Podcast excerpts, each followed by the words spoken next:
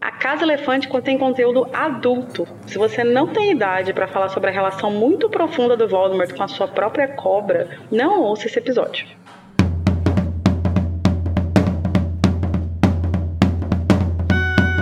Olá, sejam bem-vindos à Casa Elefante. Puxa uma cadeira, pede um café e vem discutir a obra de J.K. Rowling capítulo a capítulo com a gente. Hoje o 23º capítulo de Harry Potter e o Enigma do Príncipe, Horcruxes.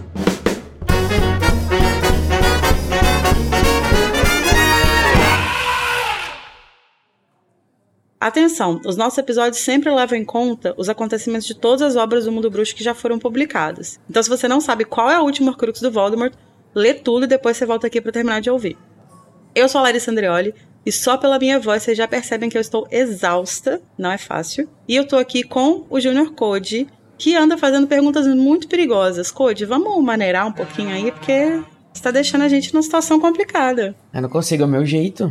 Sou uma pessoa natural, assim, é, tenebrosamente curiosa. É, é seu little way, é seu, big way, né? E a gente também tá com a Luísa Zanferdini, que ouvi dizer que tá por aí gemendo e arrastando correntes na torre de astronomia. Luísa, o que aconteceu, amiga? Ah, eu tô com dor nas costas. Deve ser porque você tá arrastando corrente, né? Talvez se você parar de arrastar corrente, as costas melhorem. O que seria do ser humano sem colocar as próprias pedras, quer dizer, as pedras no próprio caminho, não é mesmo? Seriam as correntes do, do Barão Sangrento nada mais nada menos do que um equipamento de crossfit? Seria Barão Sangrento um fantasma bombado? Olha aí, como é que faz? Amei. A, a, a, a Tereza, vocês conhecem a Tereza? Não. É aquele exercício de, de, de crossfit que você fica balançando a, a, a corda. Ah, de crossfiteiro. É Chama, chama Tereza, é isso? Do lugar que eu fazia chamava Tereza, deve ter outro Gente, eu faço isso até hoje. Eu tenho um amigo que tem essa Olha corda, aí. a gente sempre encontra para fazer. Terezinha, Terezando. Mas eu, te, vou, vou contar isso pra ele e falar, ô, vamos encontrar a Tereza hoje? Credo, eu odeio. Eu odeio a Tereza. Mas hoje a gente não vai falar sobre a Tereza, a gente vai falar sobre ah. artes das trevas, moral e deduções certeiras demais para serem verdade. Code, conta pra gente como que os nossos ouvintes podem entrar em contato com a gente se eles quiserem. Olha, tem muitas formas de você entrar em contato com a gente. Não só entrar em contato, como também interagir, né? A gente tem várias redes sociais, as principais redes sociais, as melhores redes sociais, aquelas que eh, todo mundo tá, né, no caso. Hum. É, a gente tá no, no Twitter chamado X agora, olha só. É verdade. X-Twitter. É, procura a gente lá, a Casa Elefante. A gente também tá no Telegram. Você procura lá o Grupo Elefante na, na pesquisa e você entra no grupo do Telegram para interagir com a gente com todos os outros elefanters do Brasil e do mundo. A gente também tá no Instagram, é só colocar a Casa Elefante lá. E aí você vai achando a gente e a gente vai se relacionando e criando esse chamego gostoso. E lembrando que se vocês quiserem mandar feedbacks pra gente, para serem lidos nos nossos episódios do Metendo a Colher, que é uma live, né, que acontece ao vivo, de 5 em 5 capítulos, você pode mandar feedback pelo grupo que o Code falou do Telegram, com a hashtag uhum. feedback, ou direto para o nosso e-mail, acasaelefante.animagos.com.br. E além disso, ainda tem também o Discord, né? Que a gente dá feedback lá também, é, joga RPG, faz, enfim, ficar conversando até altas horas e colhem lá no nosso servidor pra gente trocar uma ideia por voz, pessoal. Olha só que legal. O Code falando isso com essa voz sensual dele. Ixi, não sei que voz sensual. Mas além disso, vocês podem não só entrar em contato com a gente, como vocês também podem apoiar o nosso trabalho. Luísa, como que os ouvintes podem ajudar a financiar o nosso projeto? Vocês podem passar um pix para cada um de nós. Não. Eu tô precisando de 500, O meu gente. pode anotar aí, tá? 92994. Você pode apoiar o Animagos e a Casa Elefante também, né? A partir de dois reais por mês, é, se tornando nosso patrão, então você vai poder mandar na gente. Às vezes a gente convida também os nossos patrões para participar de episódios. E se você não puder contribuir financeiramente, você pode ajudar divulgando a casa para os seus amigos, parentes, animais de estimação, elfos, enfim, para todos os seres ao seu redor. É só sair falando da gente. Fale bem, por favor. e todos os links para os apoios e das redes sociais também estão aqui na descrição desse episódio. Mas então agora vamos iniciar a parte mais aguardada do episódio. A gente podia mudar pro final, né? Porque todo mundo se diverte tanto. Né? Põe no início, a galera provavelmente ouve, para de ouvir. Os ouvintes gostam.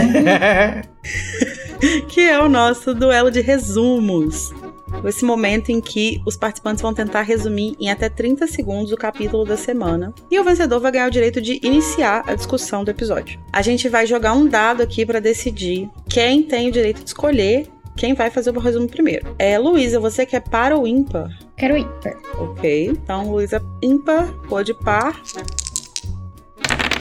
E deu par code. Então você Oi. pode escolher se você inicia fazendo o resumo ou se a Luísa começa. Ah, eu vou dar uma bagunçada aqui, ser um, um, um pouco pirraça, um pouco agente do caos. Vamos, vamos ver como é que a Luísa vai começar. É, gata. Mal sabe o code que eu prefiro começar, que minha ansiedade não me permite esperar.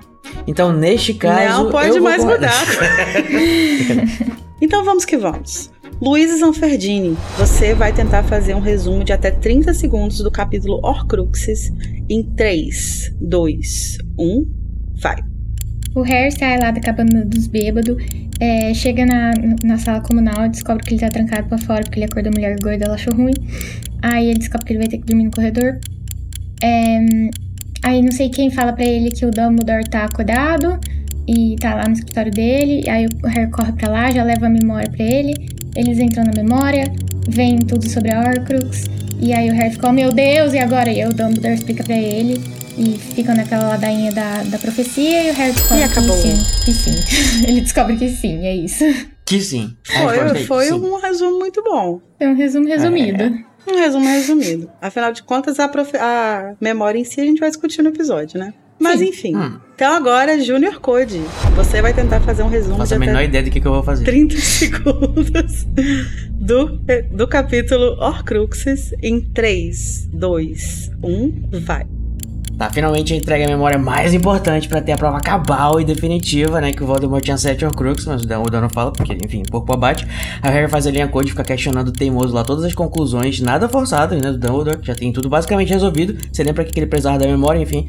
Mas aí o diário já foi, o anel já foi, falta o quê? O medalhão, a taça, alguma coisa da Corvinal, alguma coisa da Grifinória e a Nagini? Enfim, aí ele tenta manter a. É, Tenta meter na cabeça do Harry porque a profecia não serve pra nada, apenas se você quiser, e aí ele aceita que Harry e seja acabou. o sidekick dele.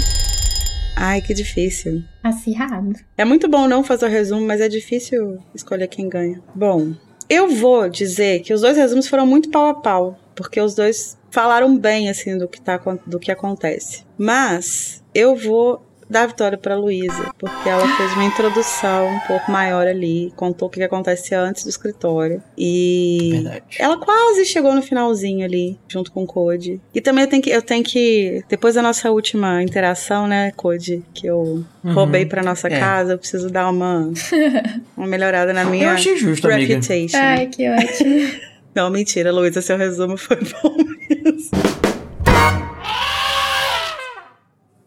Harry volta ao castelo depois de conseguir a memória de Slughorn, mas não consegue entrar na sala comunal porque a mulher gorda está de mau humor. Felizmente, ele fica sabendo por Nick quase sem cabeça que Dumbledore voltou ao castelo. Na sala do diretor, eles mergulham na memória e descobrem que Tom Riddle perguntou ao professor sobre Horcruxes, um mecanismo que divide a alma de uma pessoa e assim impede que ela morra. Essa informação é crucial para que Dumbledore faça algumas deduções com Harry e desenhe um plano do que eles devem fazer agora: procurar as Horcruxes restantes. É, gata, agora que começa a ação. Até então, os livros eram só uma introdução. Então vamos lá, Luísa. Por onde você gostaria de iniciar a nossa conversa de hoje? Queria falar não sobre o elefante na sala, mas sobre o Harry no, no corredor. Mas sobre a sala ou no elefante? a sala no elefante. Ai, tadinho do garoto, ficou para fora. E essa coisa da, da segurança das salas comunais é, é, é bem Hogwarts, né? Porque assim. Sim padrão Hogwarts de qualidade. Exato, de, de qualidade e segurança. É. Porque se o aluno esquecer a senha, trocou a senha, no caso, sei lá, tipo, dorme no corredor e foda-se. Coitada da criança. No dia seguinte acordar cedo, tem que ter aula, dormiu no chão, passou frio, ficou doente. Não, e é um mecanismo muito doido, porque assim, é, se você por algum motivo não consegue entrar na sala comunal, seja porque trocou a senha e você não ficou sabendo, seja porque você esqueceu a senha, seja porque você não consegue resolver o enigma da Corvinal, etc. É, você fica no corredor. E depois de certa hora, você não pode ficar no corredor. Então, além de ficar punido, de ser punido ficando fora da sala comunal, você é punido por estar no corredor se alguém te pegar, entendeu? Exato. Tem que se esconder, você tem que ir pra sala precisa e pensar, preciso de uma, uma cama. Precisa de uma senha. Pra... De uma senha, exato. Mas olha, não faz sentido. Aquele, né?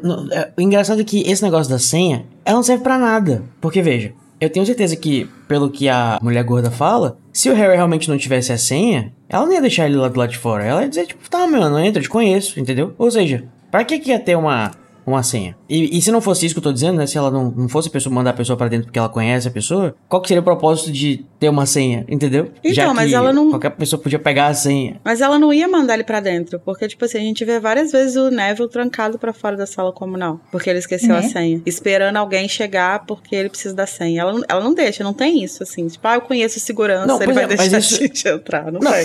Exato. Não, então, essa é, é, mas porque assim, veja, se a pessoa não pode entrar porque ela não tem a senha, aí ela tem que ficar esperando alguém que tenha assim aparecer para entrar junto com ela, tecnicamente ela vai entrar também, entendeu? Então, tipo, querendo ou não, é. ela só tem que esperar alguém que tenha a senha para passar. Sim. Ela sendo da Corvinal ou não. Ou né? escutar né? a senha, alguém falar assim. Eu acho que é igual. Pra fora a pessoa não vai ficar. Ninguém fica pra fora. Acho que é igual, tipo, carteirinha de escola, assim. Você esqueceu, o povo da secretariado pra você. No caso, até a mulher gorda ficou com dó e deixou ele entrar depois. Gente, até o, o Sirius Black, o próprio. Não, e é muito doido. É, e é muito doido, porque foi uma coisa que o Code comentou, é, ele entrou né? porque tinha senha, né? É, mas é tipo assim, ela não conhece ele.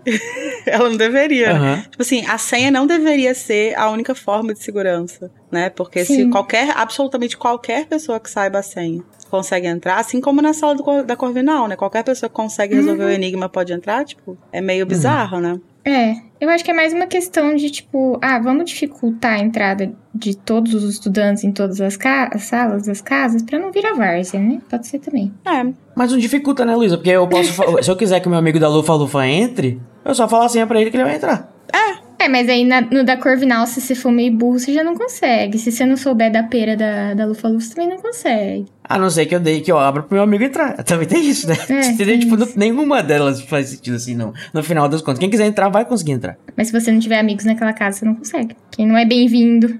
E o que é mais bizarro é, é que, tipo, quando o Harry vai é, tentar entrar e a mulher gorda não deixa, e aí ele sai pra ir atrás do Dumbledore, ela vira e fala: Não, eu tava, tava puta só. Tipo, a senha, era, a, a senha, senha é ainda é tal. Ou seja, qualquer pessoa que tava ali no corredor ouviu a senha. Poderia Sim. ter ouvido a senha. Então, assim, não, não é uma segurança de verdade, né? Ao mesmo tempo que que não é uma segurança, ela acaba se voltando contra os próprios alunos da casa. Porque se você esquece, se você não ouve a nova senha e tal, enfim, você, você fica para fora. Exato. Mas qualquer outra pessoa que ouça consegue entrar. E também tem o fator de que os quadros não dormem de verdade, né? Então ela só realmente estava sendo cuzona. eu acho que eles dormem, só os do, do, do Dumbledore que eu acho que fingem que não dormem. Não, mas assim, eles não são pessoas que descansam de fato, né? É, se eu, se eu lembro, assim, não tenho certeza, ouvintes me, sei lá, confirma aí nos comentários. Mas eu lembro de que é, foi dito em algum lugar, ou frutos da minha imaginação, que os quadros não dormem. Ah, eu, eu tenho pra mim na minha cabeça que eles dormem sim, só que, tipo assim, excepcionalmente, eles fingem que não dormem às vezes, mas às vezes eles estão dormindo mesmo. Não, é, eu acho que eles dormem, só que assim, ao mesmo tempo, não é um sono igual o nosso sono. Então, assim, é. você acordar um quadro não é tipo você acordar uma pessoa. Qual será uhum. que é a uhum. sensação que ele tem? Será que ele tem sensações? Será que quadros sonham? Olha, né? Será que será que androides sonham com, com ovelhas elétricas? É. Será que quadros sonham com ovelhas de tinta acrílica? De, de, de guache. Exatamente, olha onde mas, é que a gente assim, foi parar. É, eu não lembro direito, mas se eu não me engano, no segundo ano, quando eles entram na sala do, da Sonserina, é uma senha também, não é? Uhum. Não tipo, sei é só opinar. senhazinha. E é uma senha que eu suspeito que seja uma senha fixa, inclusive. Tipo, Desde sempre é essa. É. Porque é puro sangue, né? É. Inclusive, tipo. Faz sentido. Você consegue imaginar o Snape colocando essa senha? Ele, tipo assim, fervendo, né? Tipo, que ódio. Eu não lembro como que é a entrada da Lufa-Lufa. A Lufa-Lufa você tem. Eu acho que é mais segura, na realidade, até mais do que a da Corvinal. Porque a da Lufa-Lufa envolve você fazer uma batucadinha no, no, nos, nos barris num hum. ritmo específico. Nossa, eu nunca ia conseguir entrar. Eu tenho zero ritmo. Não é fazer cócegas na pera? ah, não, cócega na pera é pra, entrar, entrar na, na, cozinha. Na cozinha. Nossa, é da cozinha. Tudo. Eu também sempre confundo. Quando eu estava fazendo a pauta, eu também pensei nisso. Só que aí depois eu falei, não, eu acho que esse é da cozinha. Ups. Vou perguntar na gravação. Porque do Corvinal, assim, qualquer pessoa, sem saber a sequência, né, poderia arriscar e acertar o enigma, assim como aconteceu, sim, né? Sim, e várias pessoas ali com certeza teriam a habilidade de decifrar um enigma, né? Não é só uhum. a gente da Corvinal que é, consegue. A Hermione conseguiria. É, e às vezes não é habilidade também, né? Às vezes é realmente é sorte ou intuição, sei lá, qualquer coisa assim. Uhum. E assim, outra coisa que eu me pergunto também é tipo, tá, o Harry ficou pra fora. Teria como ele procurar alguém onde os professores dormem. Eles têm um quartinho dentro do escritório de cada um, porque tá falando que o Dumbledore tá na sala dele. Mas ele dorme na sala? Ou ele tem um, um quartinho sentadinho na, é. na cadeira dele. Arma então, um, uma barraca. eu acho, isso a gente não tem informação sobre isso que eu, que eu me lembre, mas eu acho que existe um quartinho adjacente ao escritório de cada professor. A fonte disso são fanfics. Né? Uhum. Essa é sempre a minha fonte, gente. Quando eu não tenho certeza de uma coisa, eu vou trazer uma opinião, uma informação gerada em fanfics. Mas assim, para mim faz sentido que, tipo assim, a sala do Dumbledore tem ali a sala dele e eu tenho uma portinha que leve para um quarto com um banheiro, uhum. etc, né? Uhum. Tipo uma suítezinha para ele poder descansar. Talvez até uma coisa maior, assim, tipo, que tenha um sofazinho, é porque é o diretor, um né? lounge. Né? é. Sim. E eu acho que todos os professores têm isso, porque não faz sentido, né? É. No Hogwarts Legacy tem toda uma região do castelo que é a, a, a, ala dos professores, assim. É como se fosse, tipo, a residência deles, sabe? É como se, aí lá tem vários, vários quartos e você, tipo, tem...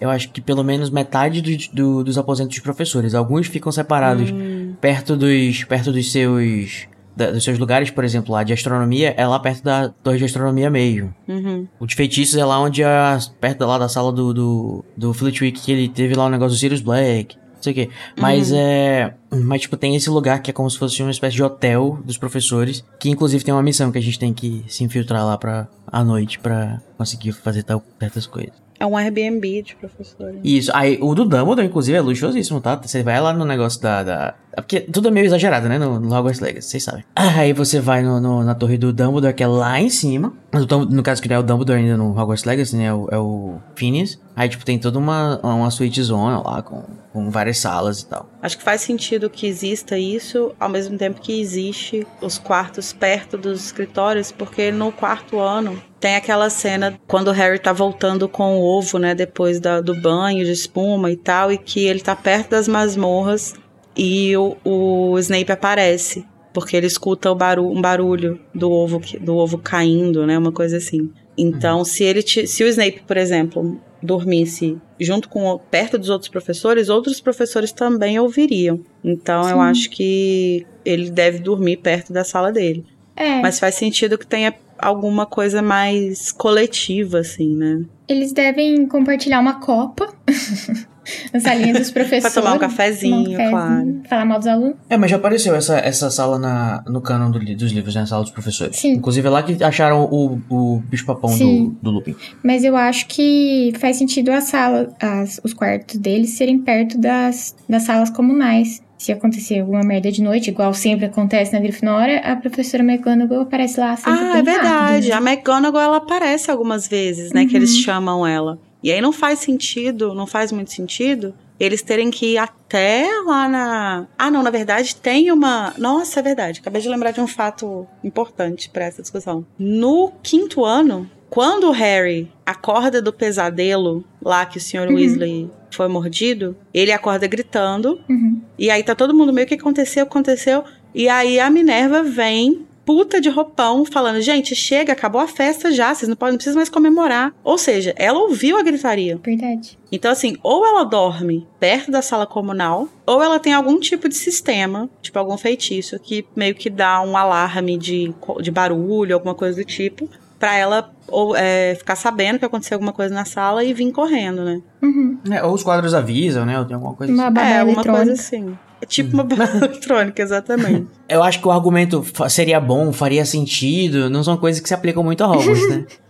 é, Sim. Isso é. Tanto é que o Fucking Sirius Black entrou. É, mas eu sempre fui curiosa pra ver os quartos dos professores, como eles decoram. É, no Hogwarts Legacy tem todos eles, cada um de um pro. Só que não são os professores de Hogwarts, de... Sim, do- que a gente conhece, época. né? Mas enfim, gente, o que importa nesse capítulo não é as dinâmicas estranhas do, de como funciona o cast- o castelo de Hogwarts, né? Apesar de ser muito legal discutir isso. Esse capítulo ele é sobre finalmente a lembrança do Slughorn, que a gente tá aí sendo é, teased com isso provocado, há um tempo já nesse livro. E a gente vai finalmente descobrir, né, o que que o Slughorn conversou com o Tom Riddle e por que que ele tem tanta vergonha dessa conversa a ponto de alterar uma memória, né? Exatamente. Eu explico e resumo. Nada demais. Pronto. Gente, esse foi o Pronto, episódio. obrigado. Qual a vada de É. vocês? Semana que vem... Bota aquela musiquinha de fim de desenho. Mas realmente, assim, é impressionante, porque, assim, a, a, a memória em si é muito interessante, né? Pra gente entender a coisa do Voldemort e tal, pro plot é muito interessante. Mas a questão do Slughorn ter tanta é, vergonha dela e tanta resistência e se negar a dar ela pro Dumbledore e tal, é uma coisa que, assim, racionalmente não faz muito sentido. Acho que a gente consegue entender Uhum. né, da onde vem essa coisa dele e tal, porque como a Luísa bem disse quando a gente estava fazendo a pauta, as pessoas não se envergonham só do que elas deveriam se envergonhar, né? As pessoas nem sempre, às vezes coisas que elas não têm culpa também fazem elas se sentir culpadas. Uhum. Mas racionalmente ele não, ele não fez muita coisa, né? Tipo, Assim, Amado, você pode ficar tranquilo. Você não, você não fez absolutamente nada pra ajudar inclusive o eu Voldemort queria que a alguém fazer nenhum Horcrux, nem nada disso. Não, inclusive eu queria que o Harry tivesse essa conversa com ele, tipo assim, olha, pode dormir em paz, tá? Tá tudo bem. Tipo assim, você não ensinou ele como é que faz, você não Uhum. ensinou, você, não, você nem respondeu se dava pra fazer magia ou não. Você, inclusive, ainda foi bem negativo em relação a isso. Então, assim, Uhum. não sei, Amado, por que, que você se, se culpa tanto? Eu acho que rola um pouco de medo também. É... tipo o medo do cancelamento, sabe?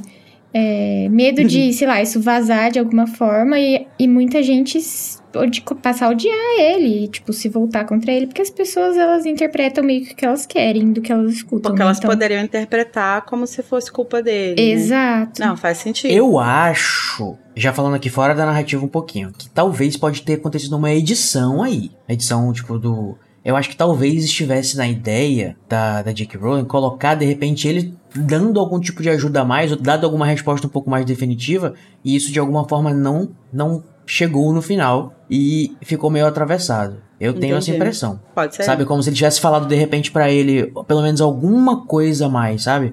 Uhum. Mas. Porque assim, é, até uma coisa que a gente vai conversar mais pra frente, né? Mas sobre toda a questão de magia das trevas e tal, como, como os alunos não têm acesso a isso e tal. Mas assim, me pareceu que o tom que o Slughorn dá pra essa conversa é justamente o tom em que essas coisas deveriam ser conversadas. De tipo assim, é, um olhar curioso sobre alguma coisa não é necessariamente algo ruim. E se isso for. É claro que ali a gente tá falando do Voldemort, é bem diferente e tal, mas assim, você permitir que um aluno olhe com curiosidade pra algum tipo de, de conhecimento, por mais perverso que esse conhecimento seja, né, que essa prática em si seja, o aluno olhar pra isso na teoria não é um- necessariamente um problema. E ele me parece dar o tom certo, assim, de tipo, você vê que ele admira um pouco a, a curiosidade do Tom, né? Tipo, ele tá meio que nurturing nutrindo, essa coisa dele ali de pesquisa, de se interessar pelas coisas e tal. Sim. Mas ao mesmo tempo ele coloca, tipo, um limite, tipo assim, ah, não, isso aqui, não, mas isso aqui não dá pra fazer, não, mas isso aqui é errado. Você não tem que pensar dessa forma. Então ele vai dando um tom ali, tipo, meio cauteloso também, sabe? Então Uhum. eu não- realmente não vejo nada de errado no que ele fez. Mas eu também entendo que, né, Uma coisa também que a gente pode dizer, talvez, analisando a memória falsa, é que talvez a memória falsa na cabeça dele seja a forma como ele acha que ele deveria ter respondido. Então Uhum. talvez a culpa, talvez a culpa dele esteja não no que ele fez, mas no que ele não fez. Talvez ele Sim. esteja culpado em, sim, em não ter sido extremamente agressivo, não sei se a palavra é agressivo, mas extremamente enfático, como ele pareceu ser na memória falsa, entendeu? Quando ele sim, fala, de "Eu não nem dar margem disso", pra conversar sobre isso, né? Sim. Exatamente. Ou pode ser que ele simplesmente não queira estar sendo cancelado, porque é. ele basicamente foi racista nesta nesta memória quando ele tava falando que eu, com é, certeza o Tom tinha, tinha uma família boa, né? Já ele, que ele era é tão verdade. Assim. Ele é um sonserino, afinal de contas, né? Ele se importa com o que os outros pensam também. Uhum. Achei que você ia falar, ele é um sonserino, né? Ele é racista. Eu ia falar, pô, Luísa.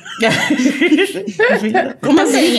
Não. Acho que faz sentido, ainda mais considerando quem é o Slughorn, né? Essa pessoa que, tipo, vive da influência dele, né? Ele vive dos contatos que ele tem, da, das pessoas uhum. que têm apreço por ele. Então, qualquer coisa que poderia ferir essa reputação dele é, é algo que ele olha com repulsa, né? Mas assim, o que é foda, pensando de forma prática, é o seguinte: ele não faz nada de errado na memória. E assim, mesmo que ele tivesse dado mais informações, eu, particularmente, acho que a não ser que ele tivesse sentado e ensinado como uhum. fazer uma, se ele tivesse sentado com o Dumbledore e falasse: Dumbledore, não me julga pelo que você está vendo aqui. Eu fui seduzido por ele, eu, eu enfim, olhei para isso de uma forma muito inocente, mas isso aqui é o que ele sabe e talvez isso ajude. Não teria livro, né? Talvez. Também. É, é, é o orgulho do Sonserino falando mais alto do que a sensatez. É basicamente essa é, essa dinâmica toda que eu quis dizer antes, que eu acho esse ponto, assim, essa, essa como é que eu posso dizer, toda, tudo que envolve essa questão um pouco fraco em relação a plot, sabe, nessa,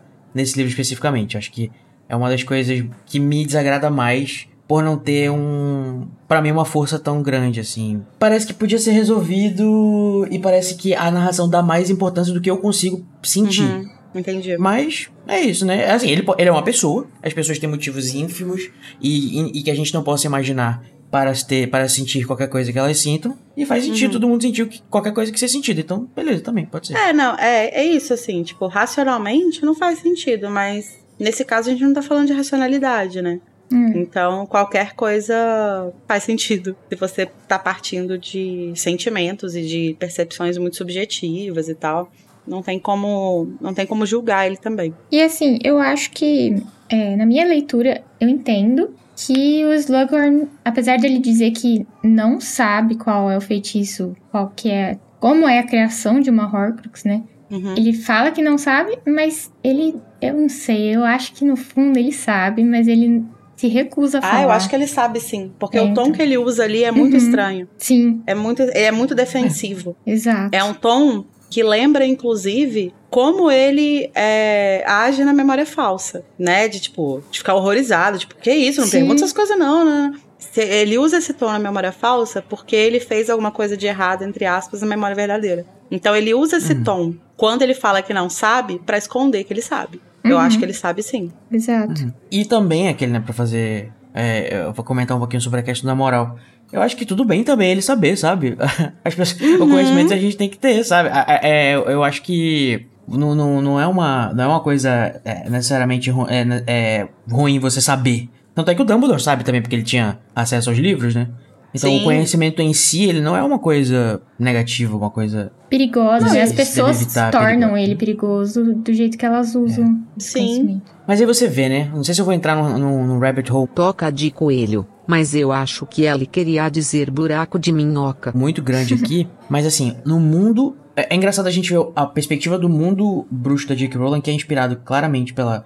Enfim, pela, pelo modo de pensar cristão, assim, de que você tem, por exemplo, um mundo bruxo, em que as pessoas têm a possibilidade de fazer coisas tenebrosas mesmo, e que é considerado mesmo como mal, né, nessa dualidade, né, de bem e mal. E as pessoas, ainda assim, existe uma, vamos dizer assim, um, um sobrejugo do bem pelo mal. Então, as instituições, basicamente, elas são regidas pelas pessoas boas, né? Tanto que, pelo menos em tese, né? Você tem aí a Hogwarts, os professores, não sei o quê. Então, o bem, ele é valorizado, apesar de existir o, o, o mal que, que faz várias outras coisas que, que, que, alcança, não sei o quê. E, tipo, como que essa dinâmica entra na questão do, do cristão, né? Do, do, não pode é, olhar para o que é. Não pode saber o que é mal, não pode fazer o que é mal, não sei o que, taranã. E também como é que essa, essa ideia de como é que o, a sociedade conseguiu se é, ficar estável do jeito que ela é com as pessoas, vamos dizer assim, boas, entre muitas aspas, né? Fazendo as coisas, evitando as coisas ruins, sem que isso. Não sei se tô, não tô conseguindo fazer entender, mas eu tô querendo dizer, tipo assim, na, eu tenho uma leitura da sociedade que, assim, a, a, nossa, a nossa. Quem comanda a nossa sociedade, apesar de ser limpinho, é muito sujo. Ah, sim. E só que, e, tipo, no Mundo Bruxo nem tanto, assim, sabe? Eles têm. É, é, é, aparece que, tipo assim, o, o, bem realmente. O status quo do Mundo Bruxo é o bem mesmo, sabe? É, eu acho que assim, a JK ela até bem assim. começa a tentar dar um tipo. dar uma, uma complexidade maior nisso, né? A partir ali, do, do quarto livro, mais ou menos, em que a gente vê que mesmo as pessoas que estão erradas, aí eu não vou colocar como más, né, pensando nessa dualidade, mas as pessoas que estão erradas no ministério, por exemplo, é, tipo FUD e tal, eles fazem muitas coisas, ruins, muitas coisas ruins, erradas, mas no fim das contas elas são bem intencionadas, né? Tirando a Umbridge, que é uma, uma exceção ali. Mas o Fudge, o, o Scrimger também, são pessoas que, assim, fazem coisas das quais a gente discorda, fazem coisas erradas ali naque, na, naquele momento e tal. Mas eles não são pessoas ruins, né? Eles, eles são bem pessoas, intencionados né? e tal, apesar de ter questões ali, são pessoas corruptas e tal. Mas, assim, nesse, nesse nível maior, assim, né? De, de bem e mal, eles estão muito mais pro bem do que pro mal, assim, né? Eles estão muito mais próximos do Dumbledore do que do Voldemort. Eu acho também que a gente tem que considerar um fator externo, que é, é uma série de livros infantis e a gente não uhum. pode fugir muito do simples, que é, é essa, essa, esse conceito da sociedade, tirando é, fora a religião, assim. No geral, as pessoas meio que levam esses valores de o que é bom, o que é ruim, o que é bem visto, o que é mal visto. Sim, acho que a, a Rowling, ela tenta colocar um pouco de complexidade nisso, assim, uhum. mas ela também não vai muito fundo, Exato. e é, é, muito por isso, assim, por uma questão de... É infanto-juvenil, né, não é... É juvenil. Eu vou nem entrar no mérito que talvez ela não enxergue tanto essa complexidade no próprio mundo, assim. Porque pode ser isso também. Ela pode ter uma visão tacanha, né, a, a esse respeito, assim. Eu, eu tenho a impressão eu queria conversar um pouquinho mais com o pessoal da, da filosofia sobre isso, né? Porque, enfim, se tiver alguém que, que se interessa pelo, pelo assunto, cola lá com a gente no Discord. Eu acho que a J.K. Rowling, ela tem uma, uma filosofia muito agustiniana, assim, sabe? Ela tem uma coisa meio... Esse negócio do amor também como, como, a, como o agente da salvação, a ideia do, de que uhum. o, a nossa natureza humana faz a gente querer se subjugar as pessoas através do nosso, do nosso egoísmo, do nosso orgulho, que é basicamente o, o, o vilão dela, no caso, é um cara que, que ele é totalmente egoísta, totalmente orgulhoso, né? Então acho uhum. que talvez tenha um pouco dessa, dessa dualidade aí do. Aquele negócio do Agostinho, né, de não existe o mal, mas o mal é a ausência do bem. E realmente essa, essa, essa visão bem, bem binária. Eu não acho que é só isso, mas acho que é uma, uma base muito, muito forte da, da, da forma como ela escreve. Assim, eu acho que é mais também pro lado do que a Lari tava falando, que às vezes essa não é a visão dela, e eu imagino que não seja, porque tem uma fala do Sirius é, pro Harry que ele fala: as pessoas não são simplesmente boas ou más, elas cometem erros e fazem merda, e às vezes elas são ruins umas com as outras, mas isso não quer dizer que elas sejam um, um Hitler da vida. E isso a gente vê muito no Snape, o próprio Snape. Então, eu ia falar isso. Eu ia falar, não, pois é, eu acho que ela acerta no Snape. Eu não ia trazer o Snape assunto, isso que eu trouxe. Mas assim, eu acho que talvez esse seja o grande brilho e a grande falha da Rowling. Quando ela tenta falar sobre coisas muito grandiosas, como isso, essa coisa do bem e do mal, etc., acho que ela cai muito no maniqueísmo, cai numa coisa muito simplista e tal. Mas quando ela vai pro indivíduo, aí ela uhum. dá uma brilhada, assim. Porque é, eu acho que o Snape, o Sirius, o James são personagens em que ela trabalha muito bem isso, que é você ver pessoas é, que você entende que são boas, são pessoas que são muito bem intencionadas e, tipo, é, estão do lado certo da história e tal, fazendo coisas erradas, fazendo coisas que você não compactua, que o próprio Harry, que é, tipo, o grande juiz, né, da, da moralidade das pessoas dentro da narrativa, Sim. ele considera erradas, por mais que ele ame essas pessoas. E no caso do Snape, pessoas que fazem coisas muito ruins, mas que também são capazes de fazer coisas boas, né? Então, assim, eu acho que ela dá, ela brilha nisso, assim, quando ela vai pro indivíduo, porque aí é mais fácil de você complexificar um indivíduo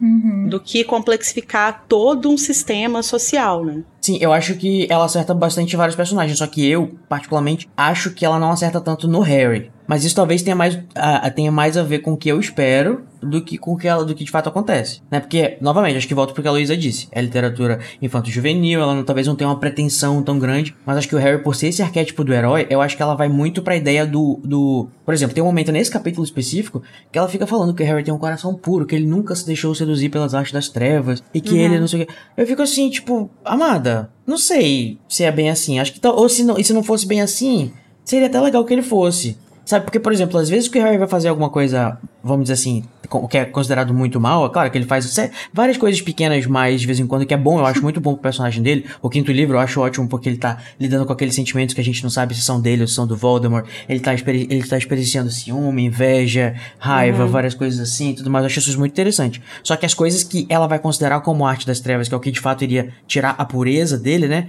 Ele faz ou ele não. Só que quando ele vai fazer, ou, ou não é, tipo, levado em consideração como se isso atrapalhasse a moral dele, como por exemplo quando ele usa Crucio lá contra o, o, o comensal que cuspiu no McGonagall. Ou, por exemplo, ele não conseguir sequer conseguir fazer um Crucio no quinto uhum. livro, né? Ou seja, aí parece que ela ainda tava decidida, tipo assim, de que o Harry não ia e não ia beber dessa água, sabe? Uhum. Então, eu acho que, tipo, fica um pouco perdido esse lance de, tipo assim, eu, Harry, vai, ele, vai, ele vai experimentar a, a maldade, vamos dizer assim, para ele fazer escolhas ou não. Porque parece que ele sempre teve muito além da, da, da, da corrupção, sabe? Parece que ele sempre Sim. foi muito incorruptível, que ele sempre foi porque ele foi amado, ou talvez porque outras coisas, porque da, das amizades, não sei o que, não sei o que lá. Ele acabou que ele, tipo, vira esse, esse personagem nobre que não pode ser corrompido e que é. nunca teve um momento de fato de, de, de decisão e, uhum. e, escolhas. É, talvez assim, é, essas coisas acontecerem para mim não são um problema, mas talvez essa insistência em colocar na narrativa essa afirmação de que ele é uma pessoa pura, né? Tipo assim, tira isso. Uhum. E ele é só uma pessoa normal. Se você não ficar batendo na tecla de que ele é uma pessoa pura, a gente ainda vai achar que ele é um herói, sabe? Só que ele vai ser um herói muito mais próximo da gente. Porque eu não sei Sim. se eu posso olhar para mim e falar que eu tenho um coração puro. sabe? É. Quem, quem, julga isso? Eu não tenho um Dumbledore na minha vida para me contar se eu tenho ou não, sabe? E assim, no final, querendo ou não, o Harry mata uma pessoa. É uma pessoa ruim? Sim, é uma pessoa que todo mundo queria ver morta. Sim, mas ele é um adolescente de 17 anos que matou uma pessoa. E isso, querendo uhum. ou não, é grave. Eles mesmos, apesar dele não ter usado uma, uma vada, né? Ele mata. E isso é, eu todo acho que ele, fala é, que, é, Não, sei, se, não sei se daria pra gente dizer que ele matou o Voldemort, não, Luiz. é, no filme, Mas assim, não. Eu é, gostaria uma... que ele tivesse matado. Metido um avadão no meio da cara dele. Sim, mas eu não sei se. se mas então, é, toda essa uma... coisa da, da morte em si, né? É uma coisa que a Rowling relativiza muito também. Hum. Porque assim, ao mesmo uhum. tempo que até aqui a gente tá vendo como matar é um ato abominável em qualquer situação. Enfim, né? Lógico que não qualquer situação, mas. Enfim. É, e aí tem essa coisa de tipo, ah, isso vai romper sua alma, não sei o quê. E aí, quando o, a gente vê as memórias do Snape, que o, o, o Dumbledore tá pedindo para ele matar ele, para salvar a alma do Draco, né? E ele fala especificamente isso, tipo assim, ah, ele é só um menino, tipo, ele ainda não teve a, a, alma corrompida, não sei o quê. Aí o Snape fala, mas e a minha alma? Uhum. Sabe? Tipo, e uhum. eu? E aí o Dumbledore fala, ah, só você sabe se isso é uma. Ele fala assim, amor, você, você tá mais sujo que pau de galinheiro. não, mas aí o Dumbledore fala, tipo assim, ah, só você sabe se matar, se. se me ajudar a ter uma morte limpa vai sujar sua consciência, alguma coisa assim. E aí, tipo assim, beleza, pode ser que não, mas isso faz com que o Snape não sinta, sabe, o que ele fez. Sim. Então, assim, ela relativiza muito de acordo com o que é interessante pra narrativa, né? O que é um direito dela também. Mas, mas também é nosso direito sentar aqui e ficar falando mal, né? Exato. É. Eu não sei nem se mal, é só realmente pensar nas, nos, nos desdobramentos de todas essas coisas, sabe? Porque é, obviamente, ela escreveu isso por vários anos, então o próprio pensamento dela muda bastante uhum. conforme é o que ela vai escrevendo e o que ela vai decidindo pros personagens, né? Então acho que é uma. É, é, assim, o que eu tô fazendo basicamente aqui é expressar as minhas expectativas. Sim. Porque eu, eu acho que talvez. Talvez, podia até ser que não, mas na, é, podia ser mais interessante um Harry que tivesse. tivesse mais em toque, como é que fala? Tivesse mais em touch com esse lado. Em contato. Esse lado negativo e que ele de fato fosse tentado em algum momento, sabe? Uhum. Porque as coisas que ele é tentado a fazer que são mais. que são que são do The Dark Side, né? Se for pra falar assim. É mais no sentido realmente de Star Wars, assim, que é o caso ele procurar vingança, que inclusive ele fala nesse capítulo, né? Que, tipo assim, ele naturalmente vai ser inclinado a tentar derrotar o Voldemort porque ele matou os pais dele, né? Uhum. Então ele tá querendo. Isso seria também uma coisa negativa? Aparentemente a narração acha que não. Eu acho que nesse sentido é, é, é muito parecido com o caso do Newt. Porque o Newt é uma pessoa boa, tipo, dá para todo mundo ver que ele é muito bom. E, e no filme eu fiquei. Será que se tivesse, sei lá, um terceiro Tilling, ele ajoelharia pro Newt. Mas acho que também não, porque o Newt tem sentimento. E se tivesse um décimo quinto? não, é. e ao mesmo tempo, essa, já que você trouxe essa coisa do chilling, né, que fala. Uhum. Teoricamente, os chilling só ajoelham para pessoas, né, puras e tal. Uhum. E o, o Dumbledore foi uma pessoa que foi tentada na prática e que é. cedeu né, as artes das trevas por um tempo. Mas ele, de certa forma, conseguiu se recuperar disso, assim. Então, assim, é tudo muito relativo também, né? É tudo muito. Isso é uma coisa que eu acho legal, assim, tipo, essa coisa de você relativizar, de tipo, ah, não existe nenhum ato puramente ruim ou puramente bom, né? Um ato que seja bom ou ruim em si. Todos os atos que a gente, todas as ações que a gente tem na vida, elas vão estar inseridas dentro de um contexto. E é esse contexto que vai dizer se aquela ação é ou não negativa. Uhum. Né? Então, assim, se você tá. Se você, sei lá, dá um soco em alguém, por exemplo. Depende, quem é essa pessoa? É o mamãe falei? o que, que ele tava fazendo? Falando que ele levou um soco hoje, gente. ah, sério? aquela, aquela, aquela famosa frase, né, Luiz? O que, que ele tava fazendo pra pegar um soco? Que roupa ele tava quando ele levou um soco? Eita, Ai, não brinque com isso. Exato. Mas, é, gente, é... é é, é herança cristã, né? Aquele, né? pra finalizar essa discussão, eu vou trazer uma frase do meu novo mozão, que é o Dumbledore. e ele uhum. fala que não são as nossas habilidades que mostram a gente é uma boa ou uma má pessoa, mas as nossas escolhas. Uhum. uhum. Então acho que é isso que faz do Harry. E acho que uhum. isso volta um eu pouco isso... que. Desculpa, Lu. Pode, Será que a gente ia falar a mesma coisa, Larissa? Não sei, vamos ver, vamos descobrir. É, eu acho que isso volta, inclusive, um pouco naquela questão do, do conhecimento da Horcrux. Porque, Era exatamente tipo, isso que eu se falar. a gente fala. Exato. Caralho! o Code, na verdade, gente, é a Horcrux minha. Ai, que horror! é o que eles falam sobre a história, né? Tipo, conheça a história para não deixar que ela se repita, né? Exatamente, porque enquanto um conhecimento pode ser comparado com uma habilidade, né? A gente pode usar essa frase, né? Tipo, é, Sim. Uhum. Não, é, não é o que você faz com. Não é o conhecimento, mas o que você faz com ele. Ou a escolha né, que você faz com, com ele ou que você decide agir em prol daquilo. Ai, que círculo lindo. Gente, gostei. Nossa, a gente podia terminar o episódio aqui, inclusive, porque ele terminou de uma forma redondinha. Ah, mas não vai mesmo. Lacrada. Ixi, coitado. Mas a gente deu uma viajada aqui e a gente acabou dando uma pulada falando sobre essa coisa de moral e tal, e não falou sobre a memória em si, né? Falou muito pouco, assim. Mas assim, uma coisa que chama um pouco a atenção quando a gente quando a gente estava lendo o capítulo, né? Inclusive eu queria fazer um, um comentário aqui que é o seguinte: ouvintes, é um pequeno insight para vocês sobre como funciona o nosso processo, né? A gente comenta um capítulo do o capítulo do livro em grupo, né? É, e depois a gente monta uma pauta e tal. E, gente, o Code, ele tava de muito mau humor quando ele comentou esse capítulo. eu comecei a ler, eu falei, gente, o que tá acontecendo? Só os textão. Você precisa de um abraço, Code? Talvez eu esteja precisando, amigo. Mas enfim, uma coisa que chamou a atenção quando a gente estava comentando, e que volta um pouco no que a gente estava falando do Slughorn, dele não necessariamente precisar se sentir culpado, né? Racionalmente falando. É que assim, o Voldemort, ele, o Tom, né, na verdade ainda, todas as perguntas que ele faz são perguntas meio retóricas, né? Ele já sabe a resposta de tudo uhum. aquilo ali. Ele tá só, né? Ele parece estar interessado em uma única informação que é o quão longe ele pode ir. Se ele fizer mais de Morcrux, isso vai prejudicar ele ou coisa do tipo. Mas as informações sobre o que é Morcrux, como fazer Morcrux, etc. Isso ele meio que já sabe. Talvez ele não saiba o feitiço. Talvez nesse momento ele ainda não saiba qual é o feitiço de fazer Horcrux. Não tenho ah, mas ele já fez. Ele já ele fez? Já fez pelo menos a, ele já fez pelo menos a do diário.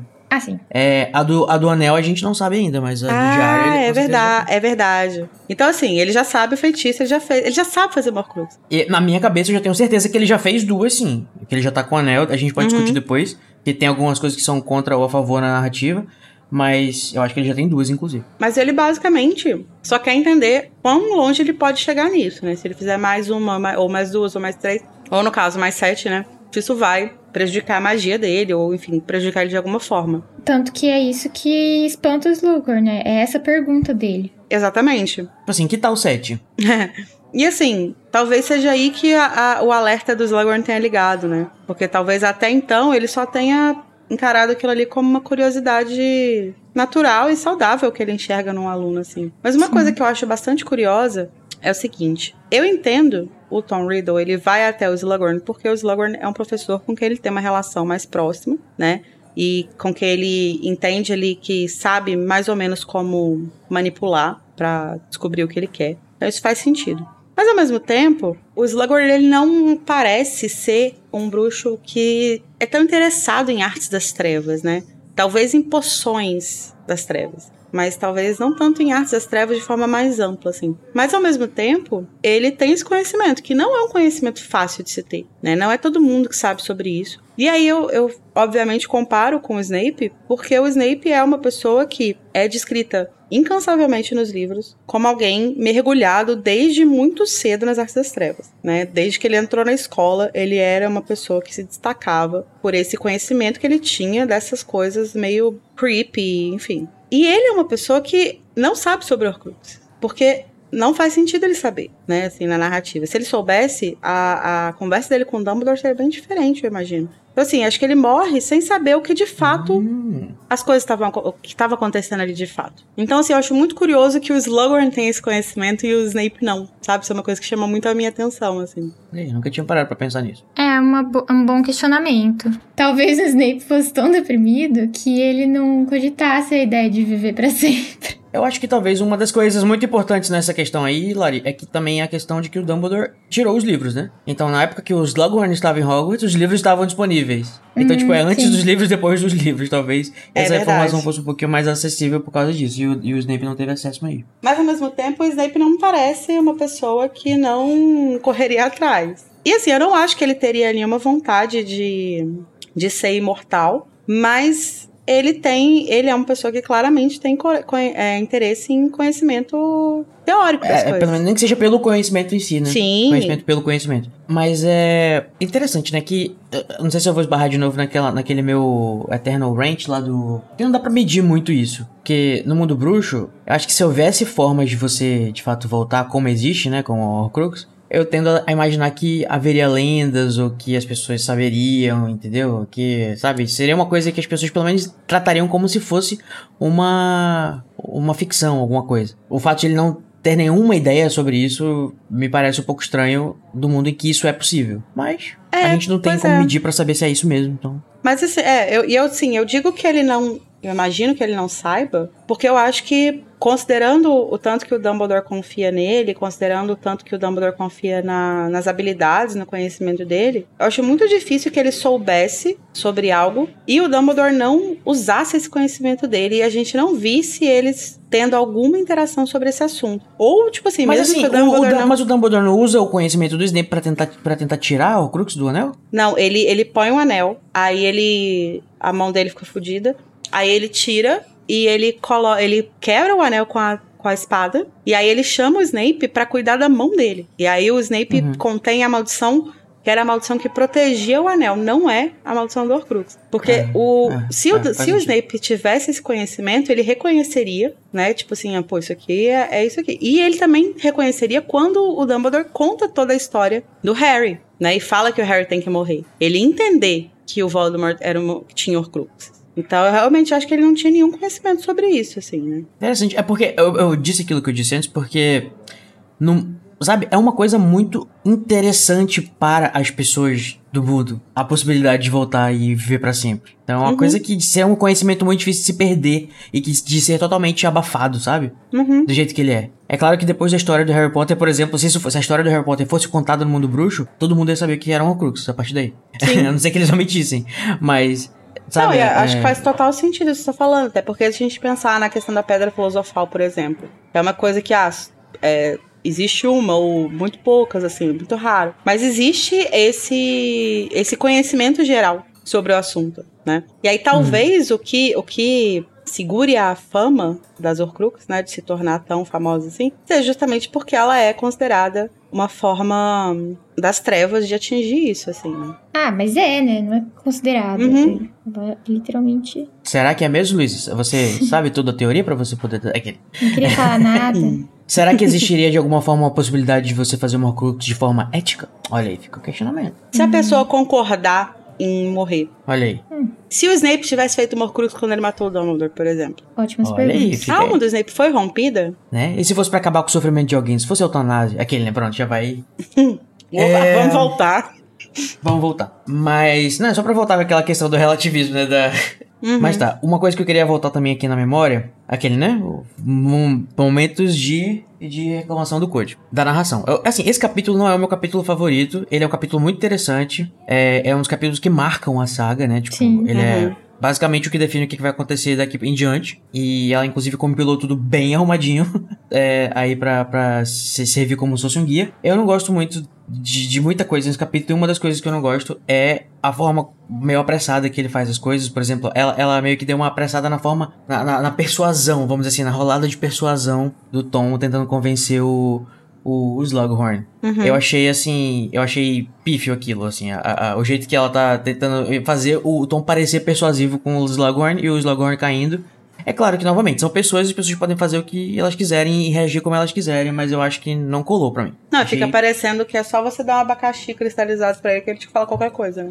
Ao meu ver, ele analisou durante muito tempo, foi amaciando o Slughorn durante muito tempo. E ele, Não, e ele calculou acho. muito bem a melhor forma de perguntar isso pra ele. E a melhor forma que ele encontrou foi falar uhum. na lata. Não, eu também acho. A questão é só que a gente não vê isso. Pois é, ah, eu acho é. que do jeito que foi feito. É como se a não gente. Não é a melhor forma de você perguntar a uma pessoa uma coisa desse, desse nível, sabe? Meio... É como se ele tivesse sido editado, sabe? Tipo, mas, tipo assim, sim, eu também acho que foi isso que ele fez. Acho que, inclusive, essa forma, mesmo direta, assim, dele perguntar, acho que faz sentido dentro da relação deles. Mas a gente não vê essa relação ser construída. Até porque a gente vê só um pedaço, né, da história. Exato. Mas... Talvez até por isso o Slughorn fique receoso de entregar a memória. Porque vai ser só uma fra... um pedacinho. Uhum. Fora de não, é, o, o, que tô, o, que eu tô, o que eu tô reclamando, no caso, é que assim, a narração diz que o Tom fez a melhor o melhor trabalho possível para conseguir tirar as informações, entendeu? A narração meio que dá essa, pelo menos o Harry, é o que o Harry tá percebendo, claro que o Harry pode estar errado. Mas acho que a gente pode acompanhar o Harry dizendo que assim, a narração fala assim. E ele disse a coisa certa, falando e, e medindo, não sei o que, o, o, o, a bajulação, e o interesse, o entusiasmo e a curiosidade, não sei o que, tarararará. Aí ela vende como se aquilo tivesse sido uma grande jogada de persuasão, só que o jeito que ele fala não dá certo, porque, tipo, o, o Slughorn, ele não convence o Slughorn, e, inclusive, e, e, as frases que ele usa para fazer, eu acho que são absolutamente péssimas para o que ele quer conseguir. Então eu acho que, tipo, foi uma coisa que a narração tentou vender, que foi uma coisa bem feita, mas que não saiu bem na, no final do É, eu acho eu que acho. talvez o, o, Harry tenha essa percepção em comparação com a própria tentativa dele de, de tirar uma informação do Slughorn, né? É, só que ele não que foi frustrada antes e que ele só conseguiu usando uma poção, assim, né? Então, talvez ele tenha essa, ele veja dessa forma, com essa admiração, porque ele pensa, porra, o menino sentou aqui em dois minutos, conseguiu o que ele queria e eu tive que eu tive que tomar uma Félix Felice, sabe? Eu cheguei até a pensar enquanto eu estava falando, porque eu acho muito possível que o Tom tenha ganho uma Félix Felice. Se o, se o Slughorn fez aquela, aquele mesmo tipo de competição, né? Verdade. Olha aí, verdade. Mas eu acho que se ele tivesse tomado a Félix Felices pra ter essa conversa, é, ele teria conseguido mais Tive informações. Mais resposta, né? Ah, com certeza. Eu pensei também, tipo, por que, que o Dumbledore não pensou em tomar a poção pra arrancar? Ah, tanta coisa que o pessoal do mundo mágico não, não faz. faz nada, né? Mas voltando naquela pergunta que a gente não falou muito, vocês acham que ele já tinha feito a Horcrux do Anel? Eu acho que ainda não. Eu acho que sim, eu tenho quase certeza que sim. Porque, ó, pra ele ter um anel significa que ele já converseu, já conversou, já conversou com o tio dele. E a gente tinha meio que determinado, pelo menos na gravação que eu tava, que ele tinha agido na no mesmo dia para fazer os assassinatos. Tipo, ele chega lá na casa do tio, é, descobre, né? Enfim, conversa com ele, ele o, o, tio fala sobre a questão é, de, da, da, família dele ser a família lá dos. dos dos Riddle, não sei o que, tarará, e o anel está lá com ele, no caso, que, é a, a, a memória que o, que o Dumbledore analisa com Harry lá, né? Que, enfim, foi restraída. Depois de muita tentativa, ele conseguiu finalmente tirar as coisas de verdade que estavam na memória escondida do, do Mufino. E aí dá a entender para mim muito claro que naquele dia que ele foi lá, ele pegou a varinha do Mufino, foi matar os caras lá na casa, depois voltou para incriminar o cara. E já pegou e já ficou com o anel.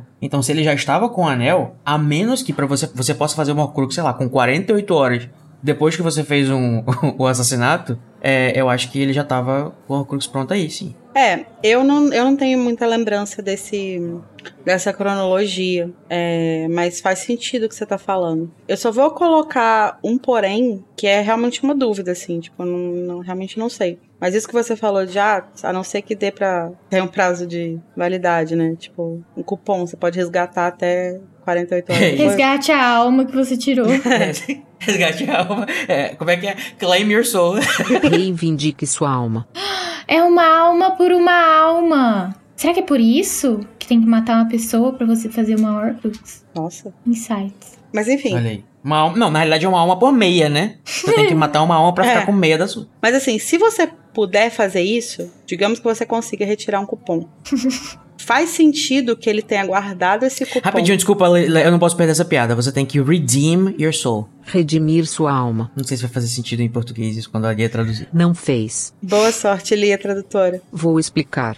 A palavra redeem pode significar redimir ou resgatar, no sentido de resgatar um prêmio. Mas assim, vamos dizer que existe isso, que existe uma janela de tempo para você efetivar a Horcrux, né? Faria sentido que ele matasse e fosse até o Slughorn para descobrir se ele poderia fazer mais um. Ah, sim, é verdade. E é por isso que ele tava tão apressado para pegar isso. Por isso que ele queria saber. Aquele. Isso para mim faz sentido, de tipo assim, dele, dele, pô, já matei, mas vou deixar aqui em suspenso e tal. Só que eu não sei se isso é possível, né? Se ele tem como, como fazer isso. Uma coisa que levanta essa questão também é o momento em que o Dumbledore comenta nesse capítulo que ele guardava as que ele fazia Horcrux com mortes significativas, né? Tirando algumas exceções ali. Mas que ele tinha essa coisa de fazer com mortes significativas. E que o Dumbledore acreditava que a última Horcrux que ele queria fazer, ele ia fazer com a morte do Harry. E aí o Code chamou atenção pro fato de que não tinha nenhum objeto com ele quando ele matou o Harry. Quando ele tentou matar o Harry. É. Então, a assim. pela varinha dele, que eu não sei se seria uma boa Horcrux, né? É, então ou ele ia fazer a Horcrux com a própria varinha, que não sei se é uma boa, nem sei se pode fazer, talvez. Ou ele ia matar eu, o Harry. Eu, eu, pensei na questão, eu pensei na questão da varinha, porque na minha cabeça, quando eu tava formulando essa, esse pensamento, eu tava pensando na varinha das varinhas, que nem era dele ainda. Agora imagina, tu tem a Horcrux da varinha das varinhas, esse é top, né? Só que não vem hum. ao caso. Não, então, ou, ou ele ia fazer na, na varinha, ou ele ia matar o Harry e completar o ritual. Sim. Depois. Posteriormente com um outro objeto. Que genial né? essa hipótese. Então, assim, não sei. Eu acho que se eu pudesse encontrar a Rowling, eu ia perguntar só essas coisas de Horcrux pra ela. Todo episódio ela você fala isso. Menina, sabia que eu não sei? De algum, ah, não sei, menina. Ah, não pensei nisso. Eu falo, mas você pode pensar agora e escrever um texto, não, por favor? Inclusive, gente, eu tô com altas teorias que eu desenvolvi quando eu tava pensando nesse, nesse capítulo aqui. Para algumas coisas que eu tava até meio negativo, aquele. Mas agora eu tenho teorias. Olha só, a teoria é a é, é, o, é o remédio da negatividade. É. E diz respeito a Nagini, mas depois eu depois eu, eu ah, a gente chega nela. Falando nela, alguns questionamentos a respeito dela, né? Primeiro, eu tenho uma teoria de que a pessoa que o Voldemort matou pra fazer a Nagini foi o velho trouxa que era o jardineiro na casa dos Riddle, porque eu acho que, que é assim. É, porque diz ah, que ela a, foi. Mas, não, mas a, a Rowling confirmou que foi a Berta Jorkins. Ah. Mas o, ah, mas o Dumbledore aqui fala um velho trouxa. É, porque assim, é, ele faz a Nagini ele pode depois, errado, né? depois que, que ele volta. Quer dizer. O Dumbledore fala isso? Ele fala. Tá o velho tá trouxa que ele tá falando, oh. acho que ele tá falando do, do medalhão, não? Ah, ah do medalhão? Sei, eu sei que ele fala assim, depois Acho de que é porque é, é, o único aleatório que tem na, na, história que eu saiba é o, é, o, é o do medalhão. É que ele fala assim, depois de. Tipo, é, ele fracassou em transformar o Harry em uma Horcrux. E aí depois tá escrito: depois de um intervalo de alguns anos, Voldemort usou Nagini para matar um velho trouxa e talvez lhe ocorresse transformá-la em sua última Horcrux. Então, assim, eu acho que foi hum. aí que ele fez então, eu acho que pode ser que ela esteja misturando especulações de verdade que podem não, não ser plausíveis também. Uhum. Que eu acho que também uhum. dá até mais força para o negócio, o, o Dumbledore não só ficar acertando, né? É, porque o Dumbledore tá, ele tá teorizando, né? Eu tenho, eu vou confirmar aqui, mas eu tenho certeza que eu li a J.K. Rowling dizendo qual era a morte de cada Horcrux e a da Horcrux da Nagini era da Berta Jorkins e eu acho que isso faz muito sentido também para a teoria que eu tenho, que eu quero é, compartilhar com vocês. É, só mais uma coisa sobre a Nagini. O que, que ela teria de tão especial, assim, pro, pro Voldemort escolher ela como uma Horcrux? E a minha resposta é, será que a gente descobriria isso em Animais Fantásticos? Gente, isso é uma questão que eu não acho tão complexa, assim. Porque qualquer pessoa que tem um pet, sabe? Eu colocaria minha alma nos meus gatos. Tranquilamente. Né? Amiga, mas não é esse o objetivo de você colocar a alma das coisas. Não, mas assim, a questão é, eu, eu não, não veria nenhum problema É porque nisso, se, se o teu objetivo é a imortalidade, você não coloca a, a sua alma numa coisa mortal, gente. Não, concordo. Se você quer conexão com seu pet, você coloca a alma no seu pet. Não, mas concordo. No caso, não, é caso dele, não quer conexão com as pessoas. Não, eu concordo que, tipo assim, não é uma ideia inteligente. Mas não vejo também grande espanto, sabe? Sim. Considerando que o Voldemort é burro também. Mas assim. Porque ele tem várias Horcruxes, né? É. É, é, só é mais o pet uma. dele, gente. Então, eu acho que essa. Quando eu tava na, no, na minha sequência de, de, de, de rants, eu achava, tipo assim, uma das coisas mais. Uma, um dos palpites mais idiotas que o Dumbledore podia ter. É. Porque é por, por, isso que a gente tá falando, né? Assim, Dá imagina um que você vai colocar uma coisa... É, é, mas eu vou, eu vou desenvolver mais, calma, vou chegar. É, é, tipo, aí eu acho muito engraçado Nagini, amiga. Eu acho, eu acho engraçado que parece vagina. Nagini. Não, mas é disso que você tá falando, né? Que desse esse palpite dele você achava muito aleatório. Sim. Porque, tipo, porra, ó, ó, porque assim, se você observar a forma como ele tá usando para argumentar, ele fala aqui, ah, a, deve ser a cobra porque ele mantém, ele gosta de manter ela perto, porque ele parece ter algum tipo de afeto por ela. Aí, tipo assim, porra, logo ela é Horcrux? Amado? É, é, um, Onde é, um é que salto, existe... É um salto lógico muito grande. Ainda mais é que a gente tá falando de assim, se a gente for continuar na, na, na, na sequência das coisas que ele tá falando, tem, provavelmente são coisas de Hogwarts, talvez tem duas coisas de Hogwarts faltando, não sei o que, são objetos que não sei o que, são muito importantes e coisas, aí meio que foge um pouco. Mas tudo bem, ele tá fazendo um brainstorm, né? Ele tá tipo assim, bora, bora, bora ver o que, que pode ser, o que, que pode ser. Uhum. E cada palpite pode ser qualquer coisa. Mas beleza, vamos pra Nagini porque vem comigo que eu acho que tem umas coisas interessantes aí. Eu tava pensando sobre isso e eu pensei no seguinte: e se o Voldemort fez a Nagini de. Que a gente sabe que ela é, né, de fato. Não é mais uma questão de especular. É, ela era uma Horcrux dele. Ela é uma Horcrux não porque ele, sei lá, gostava dela. Ou ele queria. Ah, que legal, quero ter uma, um pet Horcrux. Mas porque ele precisava fazer ela. Hum. Ou que aconteceu isso de uma forma acidental. Vamos lá. Ele estava sem corpo há, sei lá, 13, 14 anos, aquele bem Sirius Black, né? 13 years!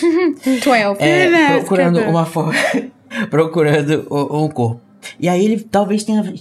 Ele encontrou a cobra, né, lá na, lá na Albânia, e ele tava possuindo as cobras e tal. Provavelmente ele teve uma conexão especial com a Nagini, porque ela não era uma cobra qualquer, ela era uma bruxa que virou uma cobra.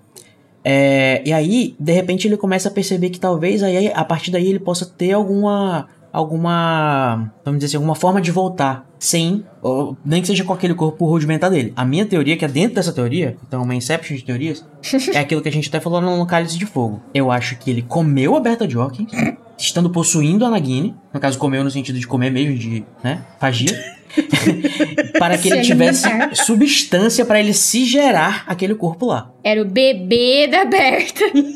É. Eu acho, eu exatamente. Só que eu acho que mais do que bebê da aberta, ele Melhor é o bebê da Nagini. episódio que eu já gravei. Eu, Code e Tami falando do bebê da aberta. E quando ele faz isso, talvez ele precisou fazer alguma coisa que tem uma coisa relacionada a fazer uma Crux, e isso fez a Nagini uma Crux. Entendeu? Uhum. Tipo, o, o fez. É, o, o fato de ele ter matado uma pessoa, no caso Berta, né? É, meio que selou o fato de ele. E como a alma dele tava toda arregaçada já, toda. Como no caso do Harry, ele nem conseguiu uh, conseguir controlar, e o Harry foi antes da Nagini, a Nagini tava mais arregaçada ainda. Uhum. Então provavelmente a Nagini acabou virando essa Horcrux também de forma acidental. Ou ela, ele precisou fazer o ritual da, da, da Horcrux com ela para que ele pudesse voltar a ter aquele corpo dele rudimentar. Acho que faz sentido.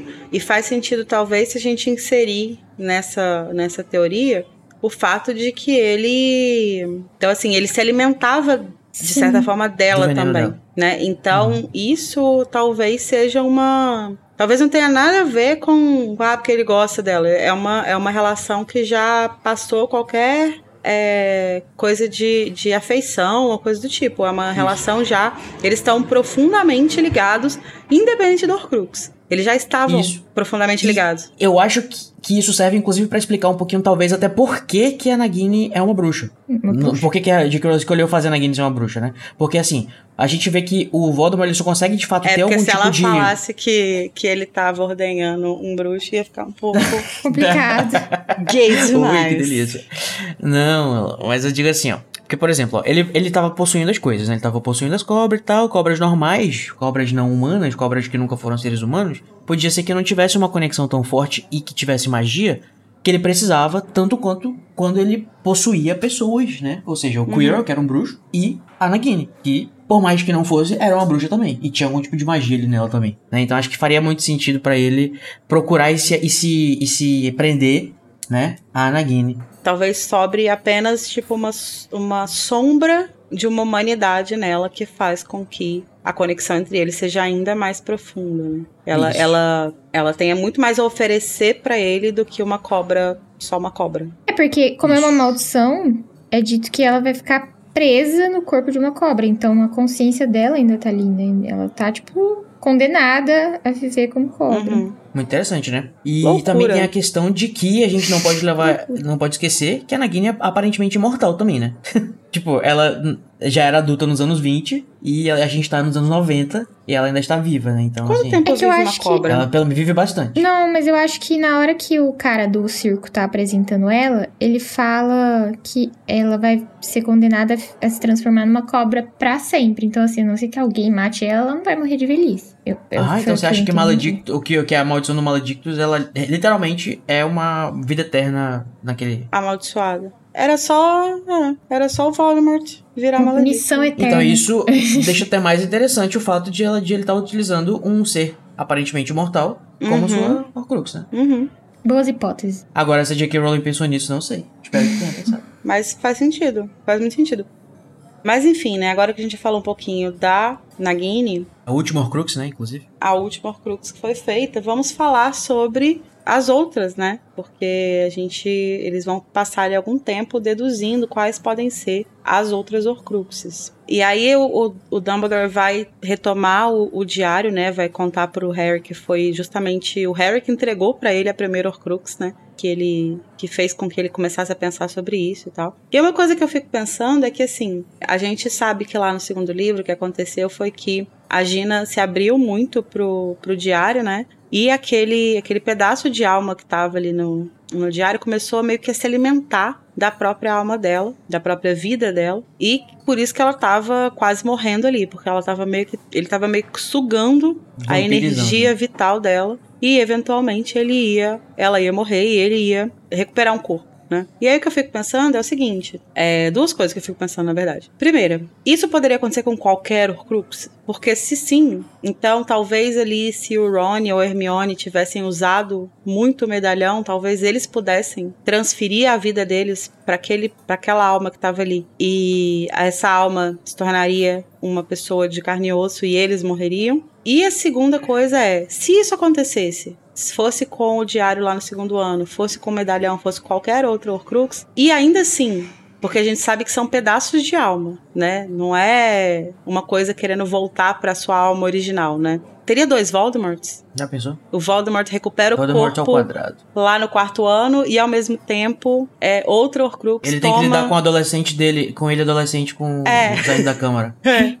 Esse episódio é um grande what if, né? Seria muito eu acho doido, que se as né? coisas fossem sim? como aparentemente é apresentado na câmara, eu acho que seria mais ou menos isso sim, cara. Eu não sei da onde que o Voldemort tirar um corpo, né, no, no, no, segundo, lá no segundo livro. Parece que não é muito a propósito do livro explicar essa questão do ressurgimento do corpo dele. Só fala assim, ah, tô sugando a energia dela, quando acabar o processo, meu corpo vai voltar, magicamente. Mas eu acho que se tivesse terminado o processo, aparentemente sim, né? Ia ter a alma, a alma solta do Voldemort por aí e o, o, o, esse, esse corpo aí. Ou será que a alma que tá solta do Voldemort por aí ia automaticamente se prender a esse corpo do. do ah, acho que não. Do, do bebê da Berta? Recém. Ah, tá. Não, do, do Tom Raider do, da, da Câmara. Acho que não, acho que fica guardadinha. Como assim porque guardadinha? Se... Não, porque olha só. Fica é guardada, não, não como. É porque o que a gente é, o que é dito no livro é que essas almas, esses pedaços de alma, eles são permanentemente separados da alma original. É. E que a única ah, tá. forma tá. de recompor isso é pelo remorso. Então, assim, não tem isso, tipo assim, ah, agora eu tenho um corpo, eu quero esse meu pedaço de alma aqui de volta e volto para cá. Não tem isso. Ai, meu Deus, que cristão, né? Pelo amor de Deus.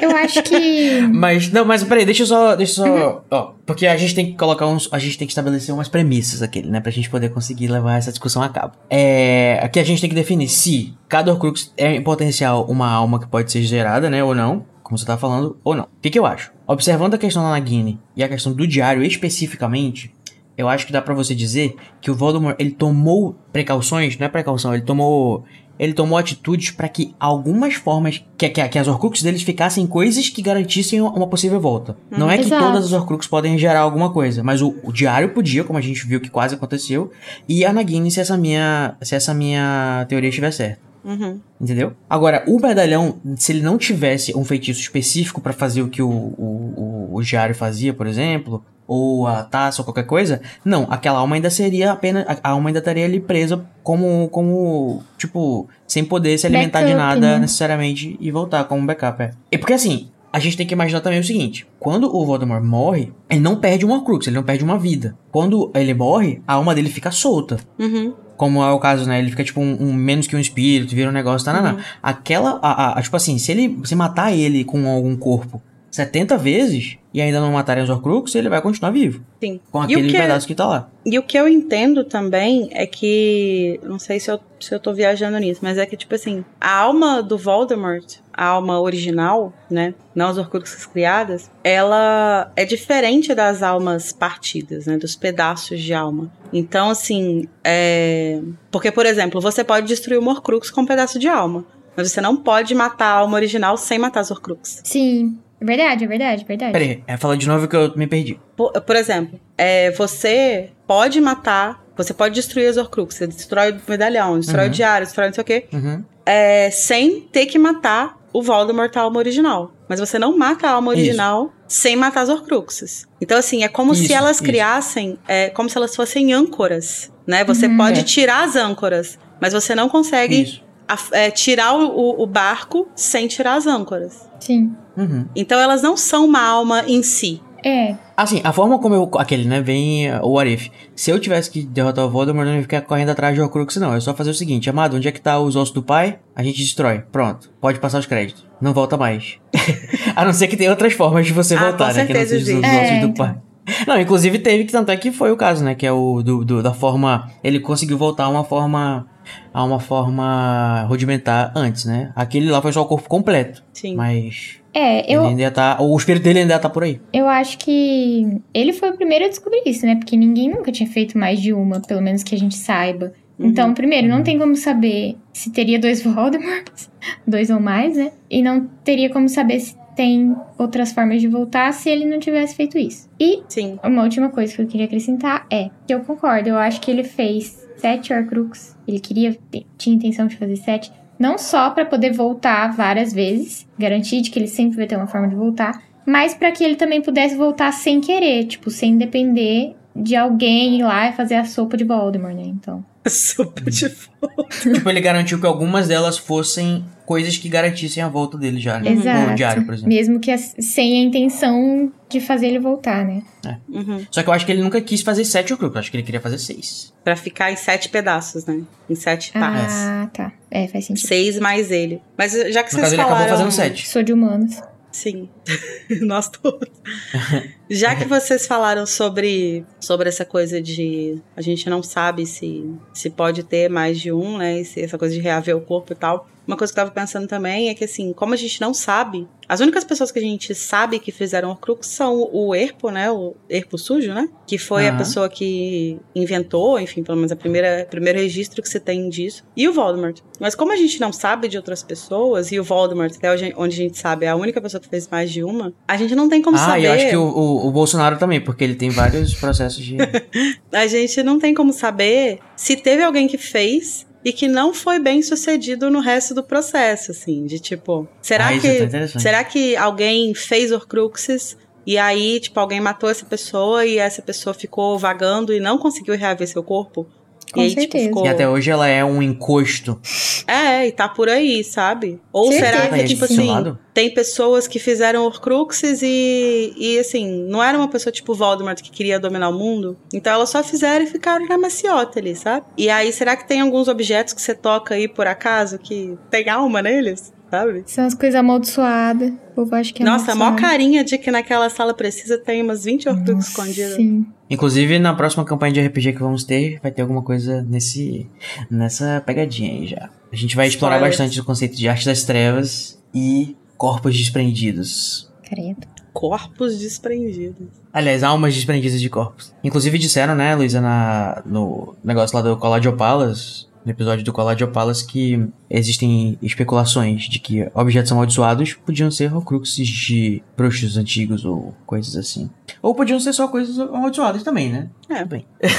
é, mas então, nas horcruxes aí, quando eles estão né, conversando sobre quais são os horcruxes, quais podem ser e tal, eles começam a falar sobre essa coisa, o, o Dumbledore, né, retoma a coisa que eles viram nas outras memórias de que o, o Voldemort gosta de colecionar troféus, né? Ele gosta de colecionar mimos, lembrancinhas, souvenirs de coisas importantes para ele. E que ele tem essa obsessão com Hogwarts, porque Hogwarts foi o primeiro lugar em que ele foi acolhido, etc. Não, não. E que aí, então, ele, su ele sugere que as Horcruxes seriam coisas de relacionadas a Hogwarts, provavelmente aos fundadores, considerando que ele já tem o medalhão. Então, além do medalhão, ele sugere, ah, deve ter alguma coisa. Ah, e tem a taça também, né? Tem o medalhão e tem a taça. Uhum. E aí ele fala, ah, então provavelmente é uma coisa de Corvinal, e ele está certo, porque é o diadema. E alguma coisa da Grifinória, só que ele garante que a coisa da Grifinória, né, o grande tesouro da Grifinória, tá seguro com ele ali, tá ali na sala e o Voldemort não, não teve acesso. Mas na poderia... Grifinória você não vai tocar não, safado. Mas poderia muito bem ser é, alguma outra coisa, né, do Gryffindor que, que a gente não conhece. Exatamente. De repente o Plugenal do... do...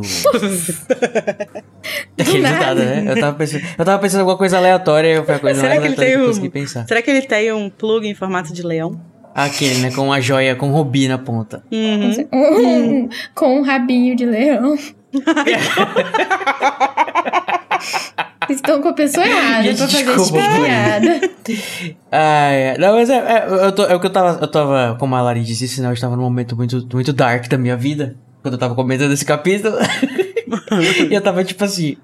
É, era, era suposição estranha após suposição estranha do Dumbledore, que é tratada pela narração como a coisa mais é. brilhante do mundo. Aí tem uma hora que ele fala assim: É, mas a. a eu tenho certeza que não é uma coisa da, da Grifinória, porque. Ah, as, as relíquias conhecidas, a relíquia conhecida da Grifinória que nós temos já está aqui. Fala assim, amado, mas que dedução é essa? Tu tá excluindo todas as outras coisas que ele podia ter também? É. Mas, assim, Assim, eu acho que a, a, o processo, o raciocínio que tá por trás disso, e que talvez não seja tão implícito. É que ele ia querer ter uma coisa famosa, né? É, exatamente. Hum. Assim, que ele, ele. Meio que cada fundador tem a sua grande relíquia, né? Isso. E aí o, o medalhão, a taça, a, a, o diadema e tal. E o grande a grande relíquia da, da Grifinória é a espada. É, o Plugenal. O Plugenal, é, na verdade. Sentido. Na verdade, gente, o Voldemort não morreu porque ele tinha um Morcrux no Plugenal do, do Se você ficar tempo suficiente com ele em você, você vira o Voldemort. e você ruge como um leão. Ai, gente. Ainda bem que a gente avisou que esse episódio tem conteúdo adulto, né? Tem eu no episódio. Não, e também, assim, tem toda essa questão de que o Voldemort queria manchar a história do mundo bruxo, né? Tipo, ele queria marcar a história e ele fez isso através de coisas que já faziam parte da história. Sim, então uma relíquia uhum. desconhecida não faria sentido, né? Mas eu tava uhum. pensando aqui que a gente precisa começar a fazer o, o aviso de conteúdo adulto, falando esse episódio contém conteúdo adulto e a Luísa Sanferdi. Ou seja, ouço de fone. Mas você não falou nada que merece ser bipado hoje. Né? É verdade.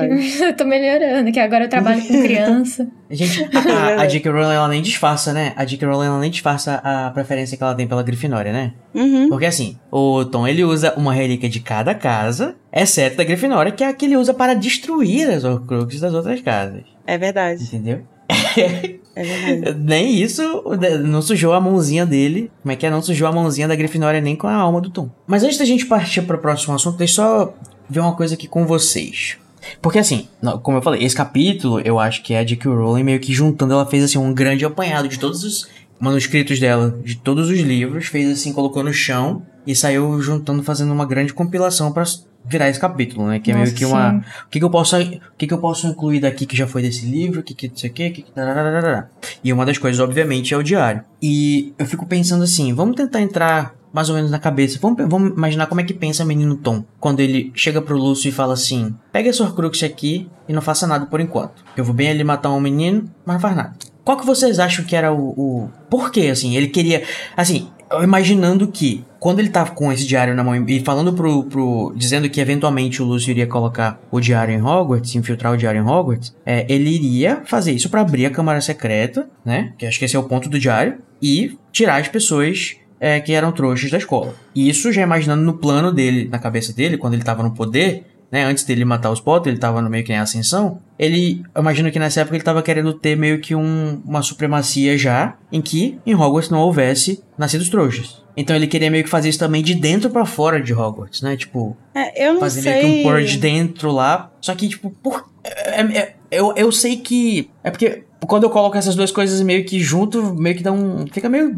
Que eu não, é porque assim, eu não sei se esse era exatamente o plano dele. Entendeu? Eu acho que o plano dele era o seguinte: eu acho que ele ia matar, ia lá matar os Potter. E ele sentia, ele sabia que aquilo ali era um momento muito importante, né? Porque tinha toda a coisa da profecia e tal. Ele tinha um certo medo do que, que o Harry significava e tal. Então eu acho que ele deu o diário pro Lúcio para que se alguma coisa acontecesse com ele, um pedaço da alma dele estará salvo com um seguidor dele. Porque eu acho que o raciocínio dele foi: se acontecer alguma coisa comigo, eu dei isso aqui pro Lúcio. O Lúcio vai abrir e vai tentar. E, tipo assim, vai ver o que, que é isso. E aí, talvez dessa forma eu consiga ter alguém que chegue até mim mais rápido se acontecer alguma coisa. Só que ele não contava com o fato de que o Lúcio não ia mexer naquilo. Ele só deixou o negócio guardado lá e falou: quero nem saber dessa porra aqui.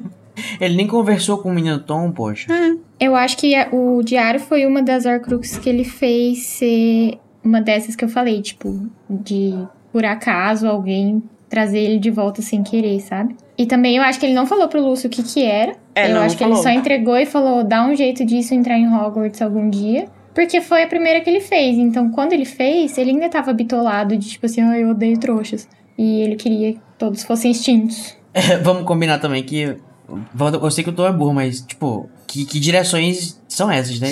isso aqui entrar em Hogwarts. Basicamente foi o que ele disse, né? Tudo que o Lúcio sabia que ele tinha que fazer isso entrar em Hogwarts. Tipo, que tal dar um pouquinho mais de direções ou fazer uma coisa que fosse um pouquinho mais encaminhada, talvez, para ter um resultado um pouco mais palpável? Enfim.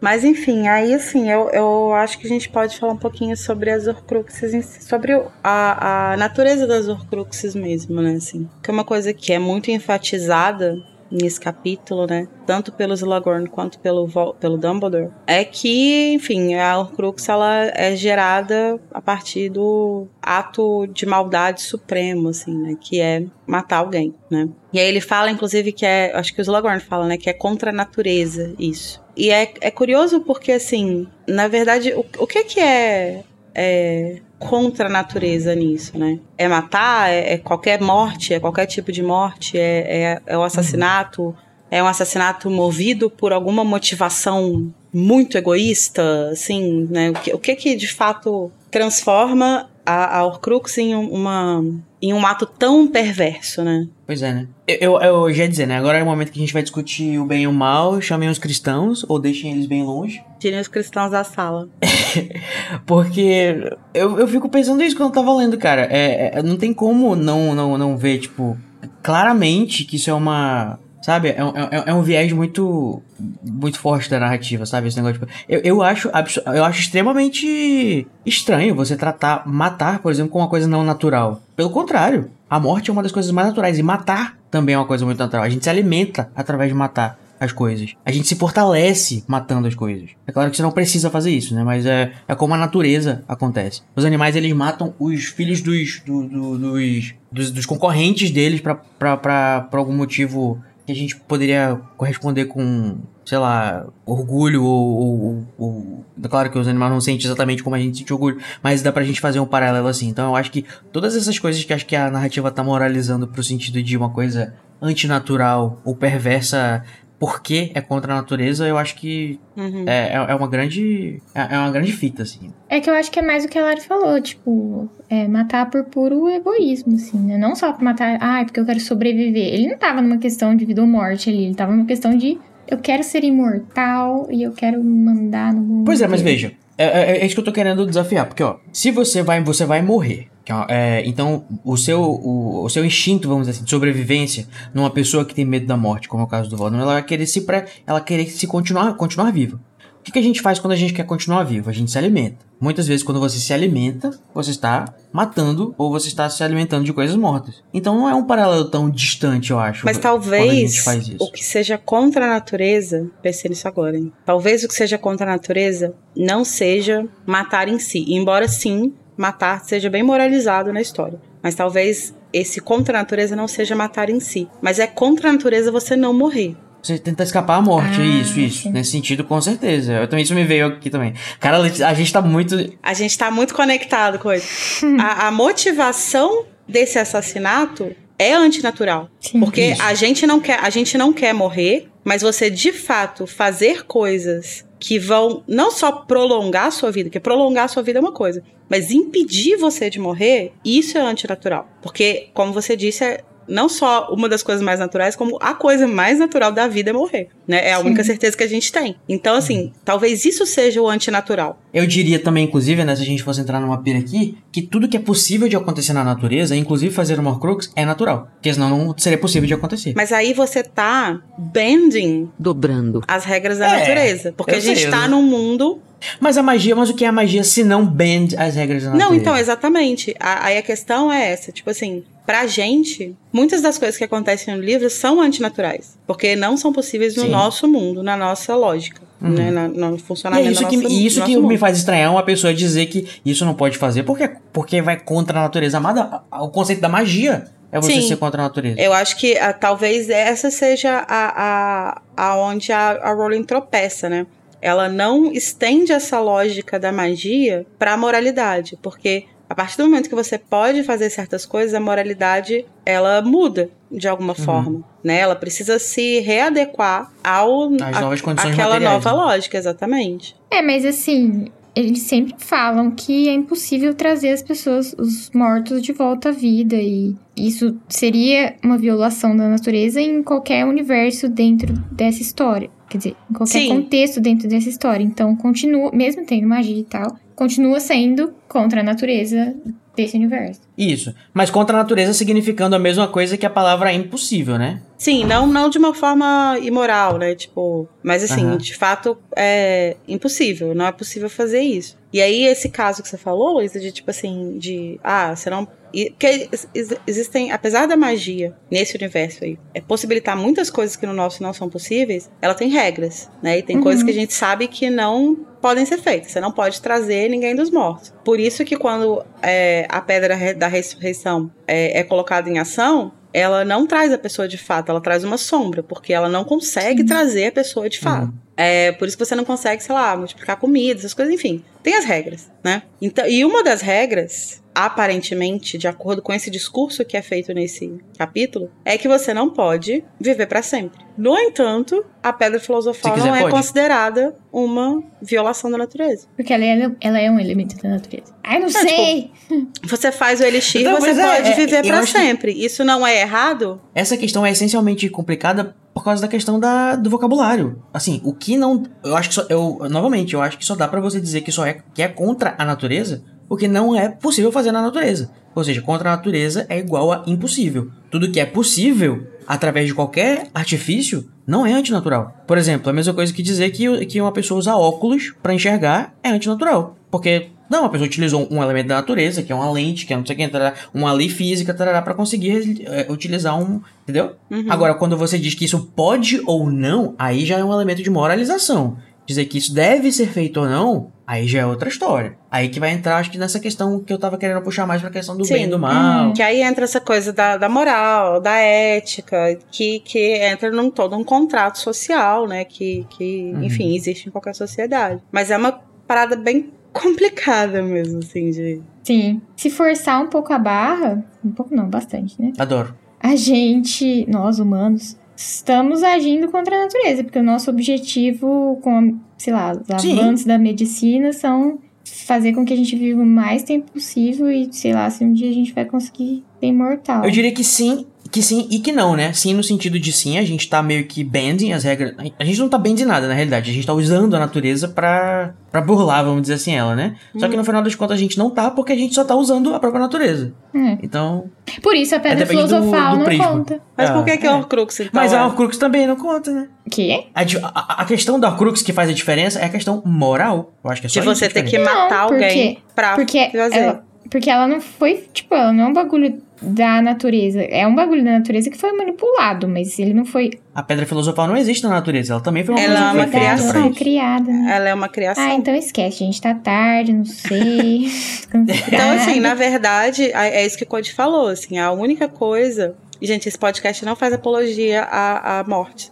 Mas é, a única coisa que faz com que a Horcrux seja ruim, seja considerada algo negativo, é de fato de onde ela vem, né? Como ela é feita. Ela precisa passar por uma por um assassinato para acontecer. Uhum. E aparentemente outras coisas horríveis também, né? Que a gente uhum. não sabe. O que é uma coisa que é que é interessante da gente pensar também é que assim que vai bem nessa, nessa linha desse discurso moral, né? Aparentemente, a única consequência negativa de você fazer uma crux é que você divide a sua alma e isso, de certa forma, te torna menos humano, né? O que não é exatamente... Não, a gente não sabe exatamente o que, que significa, né? O que, que é você se tornar menos humano, né? E porque, assim, todas as outras coisas que a gente associa com o ato de matar alguém são coisas que não fazem diferença pro Voldemort, por exemplo. Você ter remorso por ter matado alguém, você se arrepender, né? Você se sentir mal por aquilo nenhuma dessas coisas atinge ele, né? E claramente, e inclusive o Dumbledore, o próprio Dumbledore fala isso nesse episódio, nesse capítulo, é a magia do Voldemort não é afetada cada vez uhum. que ele uhum. faz e uma cruz. nem o intelecto, né? Nem o intelecto. Ele não se enfraquece de forma nenhuma,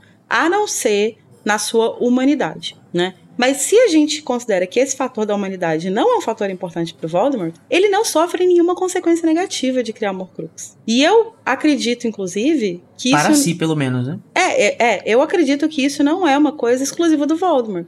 Porque eu acho que qualquer pessoa que esteja disposta a matar para criar um Horcrux também não vai se sentir, também não vai se arrepender.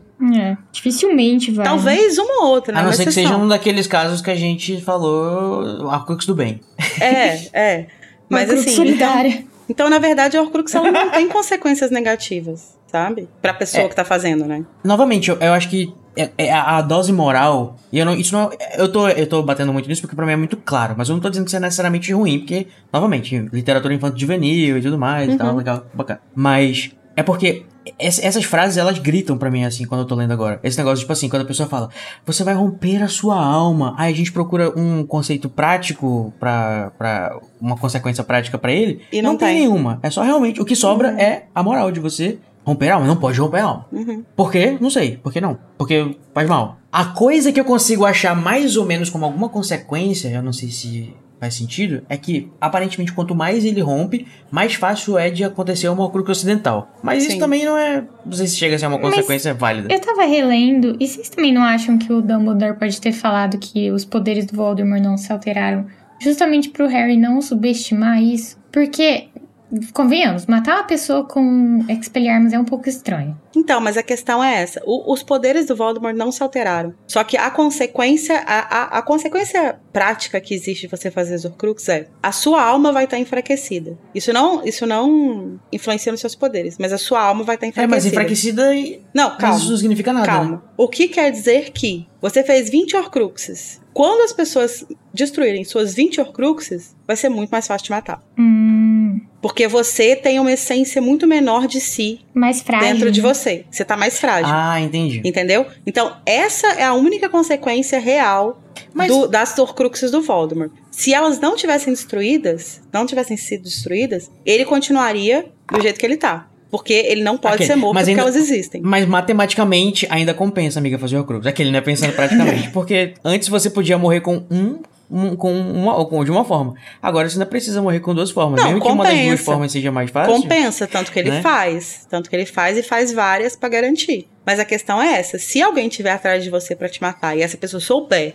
que você tem Horcrux e ela conseguir encontrar esses Horcrux e destruir, meu filho corre. Porque você tá fudido. Porque o moleque de 18 mas anos vai conseguir te matar também. com espelharmos, entendeu? Mas, tipo, hum. mas a alternativa disso era o quê? Você morrer sem ter Horcrux. Então, não, elas é, por elas, tudo assim. bem. Acho que não tem uma diferença. Só que dá menos mas essa... O, o, Mas assim, gente, o, o, Harry não mata, o Harry não mata o, o Voldemort com o Horcrux porque é com, com Expelliarmus porque ele tem Horcrux, tá? Ele mata com Expelliarmus porque a varinha matou o, o foi a varinha que não reconheceu que era dona e tudo mais e quando os feitiços se chocaram, a vada do Voldemort voltou no próprio Voldemort. Hum. É verdade, é, é verdade. Não lembrava disso. Nossa, então nem, nem o que eu falei no começo vale, porque o Harry não matou o Voldemort. É. É, então é isso, vamos deletar esse episódio. Foi um ele suicídio assistido. Sim, basicamente, ele, ele se matou. Acho que a, a, a história de, de Voldemort é como ele de, de, fez. É, correu milhas incansáveis pra, pra não morrer, se matando e se destruindo, e no final das contas se matou de novo. Ele tá, uhum. literalmente se matou. Que burro. Mas uma coisa que o Dumbledore fala aí, que, que a gente ficou pensando sobre, né? É que o, o, o Harry pergunta para ele se o Voldemort sente quando o Morcrux é destruído. E aí ele fala que ele não sente, ele tá tão insensível, né? Ele se dividiu é, tantas vezes. Não faz o menor sentido essa frase. Que ele fala que ele não sente como nós. Mas isso é muito difícil de você medir, né? Porque nós não temos Horcrux. então, não sei, assim. Talvez, talvez isso seja é, interessante pensar nesses casos que a gente estava falando do Horcrux do bem.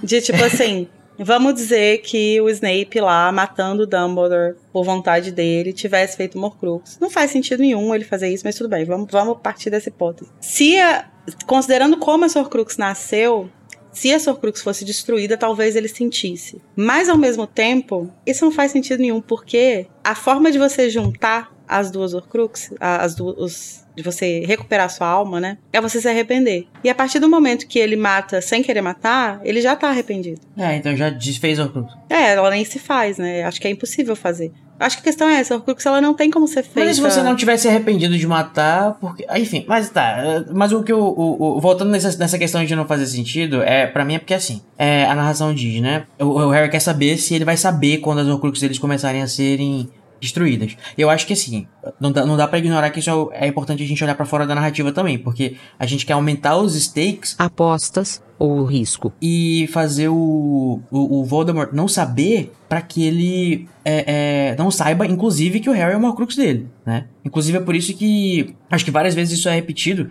pra, pra meio que despistar esse lance, assim, de que, ah, o Harry é o do Voldemort e o Voldemort não sabe, e também para ele não começar a agir e ir atrás do, do Harry exatamente na hora que ele matar cada Horcrux. É, então acho que isso surge mais com um propósito pra narrativa meta, assim, fora, né? Mas aí dentro dá pra justificar que ele não sente. Aí dentro ela quis colocar esse negócio, tipo assim, e aí ele vai sentir? Aí o Dumbledore fala, não, eu acho que ele não sente como nós quando. Quando o quê? Quando, quando matam a gente? É, uma, é, uma, gente... é uma frase estranha, né? Não faz muito sentido, assim. Porque, assim, você dizer que o, Dumbledore, que o Voldemort não sente como nós as outras coisas, ok. Faz Isso. sentido. Porque você tem. Eu acho que foi uma confusão aí. Um parâmetro de comparação, né? Eu sinto coisas, você sente coisas, o Voldemort sente coisas diferentes, porque não ele tá insensível. Como nós, porque ele é. Beleza. Isso. Mas a, a destruição do Horcrux em si é uma comparação que não faz sentido, porque a gente não tem. É tipo você falar assim, ah, sei lá. É tipo você comparar um computador e uma. e um tênis. Sabe? Tipo assim, nossa, esse computador aqui, ele não, não tem um corre. cadarço legal, né?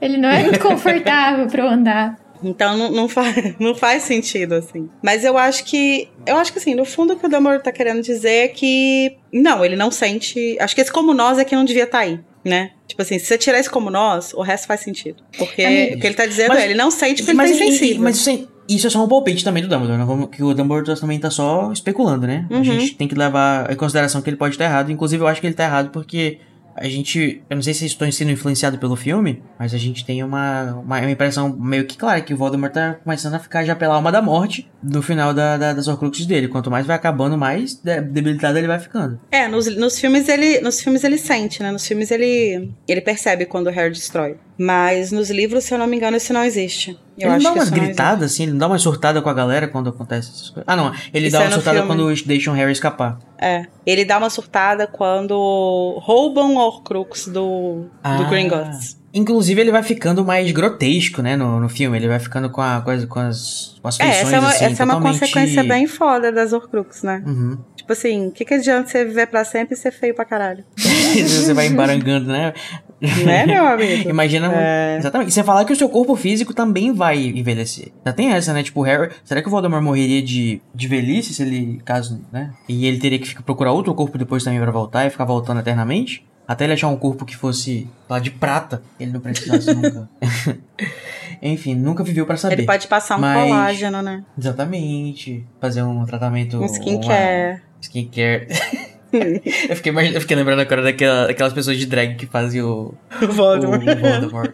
fazendo, fazendo skincare. Enfim, mas é. Eu queria aproveitar e trazer um pouquinho essa questão, porque nesse capítulo, como vários outros capítulos que vão acompanhando a evolução né, essa evolução das trevas do, do Voldemort, vão mostrando que ele vai realmente embarangando, né? Ele vai ficando cada vez mais feio. Isso é uma coisa que é muito comum, né, na, na, na literatura, na, enfim, na, na arte que é a gente representar o feio, o, o mal, né, como feio, né, com aquele que tem menos, aquele que tem menos valor ou aquele que é mais tenebroso, ele tem características grotescas e feias. É, isso vem lá da Grécia, inclusive desde o não sei se vem, vem da Grécia, mas na Grécia já tinha isso. E muitos outros pensadores também trazem esse tipo de, de pensamento de que as pessoas. Até, até hoje a gente tem, acho que na nossa, na nossa semiótica, na nossa na nossa. Do jeito que a gente enxerga as pessoas, também um pouco esse lance de que, né, as pessoas boas são bonitas uhum. e as uhum. pessoas feias são, são ruins. Essa coisa que a gente tem, é... tipo assim, ah, eu. Não, porque fulano é, nem é tão bonito, mas ele é tão legal que, tipo, nossa, pois é. fica lindo. Não viu que prenderam fulano tão lindo ele.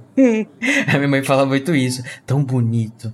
Poxa vida. Tadinho. Tadinho e uma pessoa que, que meio que falou um pouquinho é, contra isso, inclusive, Larissa, é a sua pessoa que você é fã, a Sontag. Ela disse que é muito ah, prejudicial esse tipo de. Ela disse que é muito prejudicial esse tipo de, de comparação. Ah, a Susan tava militando quando a militância tava engatinhando, né? Kinga. Uhum. Mas é isso, tipo, esse é um recurso muito comum, assim, tipo. Acho que é uma coisa que a Rowling nem pensa sobre. Acho que é uma, é uma herança Não, mesmo, cultural, né? E isso você vê em qualquer filme, tipo assim, vai na, uhum. na, nas coisas da Disney, tem muito isso. Automaticamente a gente associa, né? É uma forma de você dizer sem dizer. Uhum. Você dizer mostrando, né? Então não tem como. A própria. A dentro, disso dentro de, do próprio Harry Potter, né, da narrativa, tem o próprio caso do Snape, assim, que, tipo, ele é sempre descrito como uma figura muito esquisita e feio e tem, tipo, traços muito grotescos e não sei o quê. E ele é sempre associado com algo ruim, né? Ele é talvez onde a Rowling quebra um pouco disso, né? De, de colocar ele no final da história em um outro lugar, assim. Mas é uma coisa que perpassa realmente a narrativa, assim. Só que no caso do Voldemort Inclusive... é uma coisa que vai, vai surgindo, né? Isso que é legal, assim. Porque ele é descrito como um jovem muito bonito. E ele vai deteriorando à medida que a própria moral dele vai se deteriorando. Bem feio. Sabe quem é que tem um mitos assim? Sabe quem é que tem um mitos assim também? O Lucy. O Lucifer. Claro que existem várias origens dessa, inclusive nem é uma que eu considero acho que é a mais, a mais interessante para esse mito do, do, do Lucifer, que é onde ele tivesse sido um anjo do céu, não sei o que, muito bonito, Parará, que foi ficando, né, que foi... Eu lembro que eu tinha uma professora, eu tinha uma professora que eu estudei de escola evangélica, né, minha vida inteira. Ela disse que o diabo era feio porque ele tinha caído do céu. Aí ele, foi jogado lá de cima, quando ele caiu, ele caiu de cara, é por isso que ele ficou feio. Mas eu, deixa eu, achar, eu achei aqui um, um, uma citação de uma, de, sobre esse assunto que eu achei muito interessante, que é de uma moça chamada Elaine Scary, olha só o nome dela. Ela diz que a, que ela fala um pouquinho sobre a questão da, da experiência, da experiência negativa, né, com dor. É, a dor representando qualquer coisa negativa, né, pode ser o mal em si ou o mal infligido pelos outros. Que ele fala, ela fala assim, o corpo em dor não é simplesmente um receptor passivo de lesões, ele também é um participante ativo no processo da sua própria deformação. Como se as pessoas tivessem o seu corpo deformado ou a sua, a, a sua, as suas feições deformadas pela, pela expressão que elas estão repetindo, sabe? Aquela coisa assim, como uhum. se você uhum. fosse um agente da sua própria, da sua própria deformação. E isso é meio. Legal. Pode ser problemático se você fala que, tipo, né, quem é feio é porque a pessoa escolheu. mas também é muito interessante com uma forma de você refletir da, da, da auto. auto inf, inf, assim, como que você causa o seu próprio caráter, né, é, né, que, que, vai. E, no, é, e funciona muito bem pro caso do Voldemort, né? Que é isso, tipo, ele mesmo se infligiu essa, essa transformação, né? Pelas escolhas dele. Foram as escolhas dele que fizeram com que ele deteriorasse fisicamente, assim.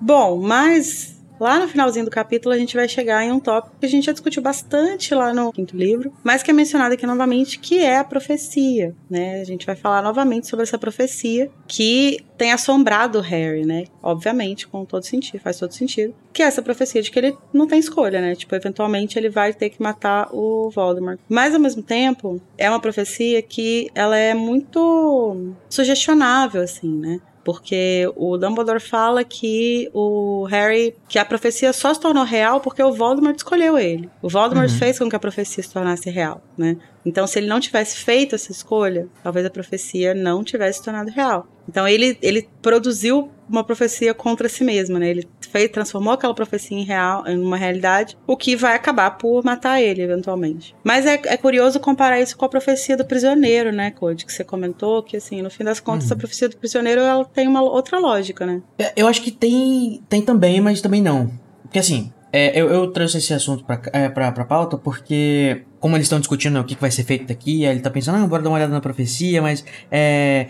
E agora, como é que a gente vai fazer? Será que é eu mesmo que tenho que matar ele? Não sei o quê. E aí o Dumbledore vai tentando levar ele meio que a, a entender que, tipo assim, assim, faz todo sentido que você seja a pessoa que seja interessada, a pessoa que esteja ligada com ele para matar, porque ele matou seus pais, né? Ele vai meio que levando o Harry, Harry vai meio que tendo as suas próprias conclusões é, de como que tudo isso foi meio que uma, uma sequência de sugestionabilidade. Uhum. Em que nada disso estava premeditado.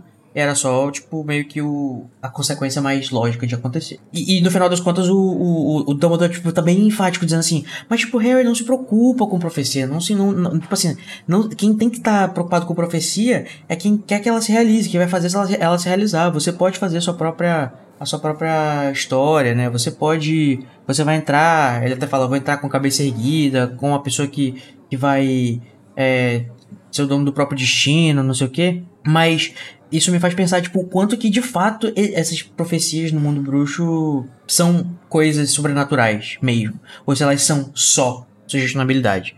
E quando a gente olha pra Prisioneiro de Azkaban, né, a gente vê que tem com certeza um elemento muito forte sim de sobrenaturalidade, se é que essa palavra existe. Porque uhum. a profecia é capaz de dar condições de citar inclusive coisas que não dependem da pessoa, né? Por exemplo, a profecia do prisioneiro fala que o, o servo vai se encontrar com o senhor ainda, ainda hoje à noite e não sei o que, e ela dá elementos que são divinatórios, né?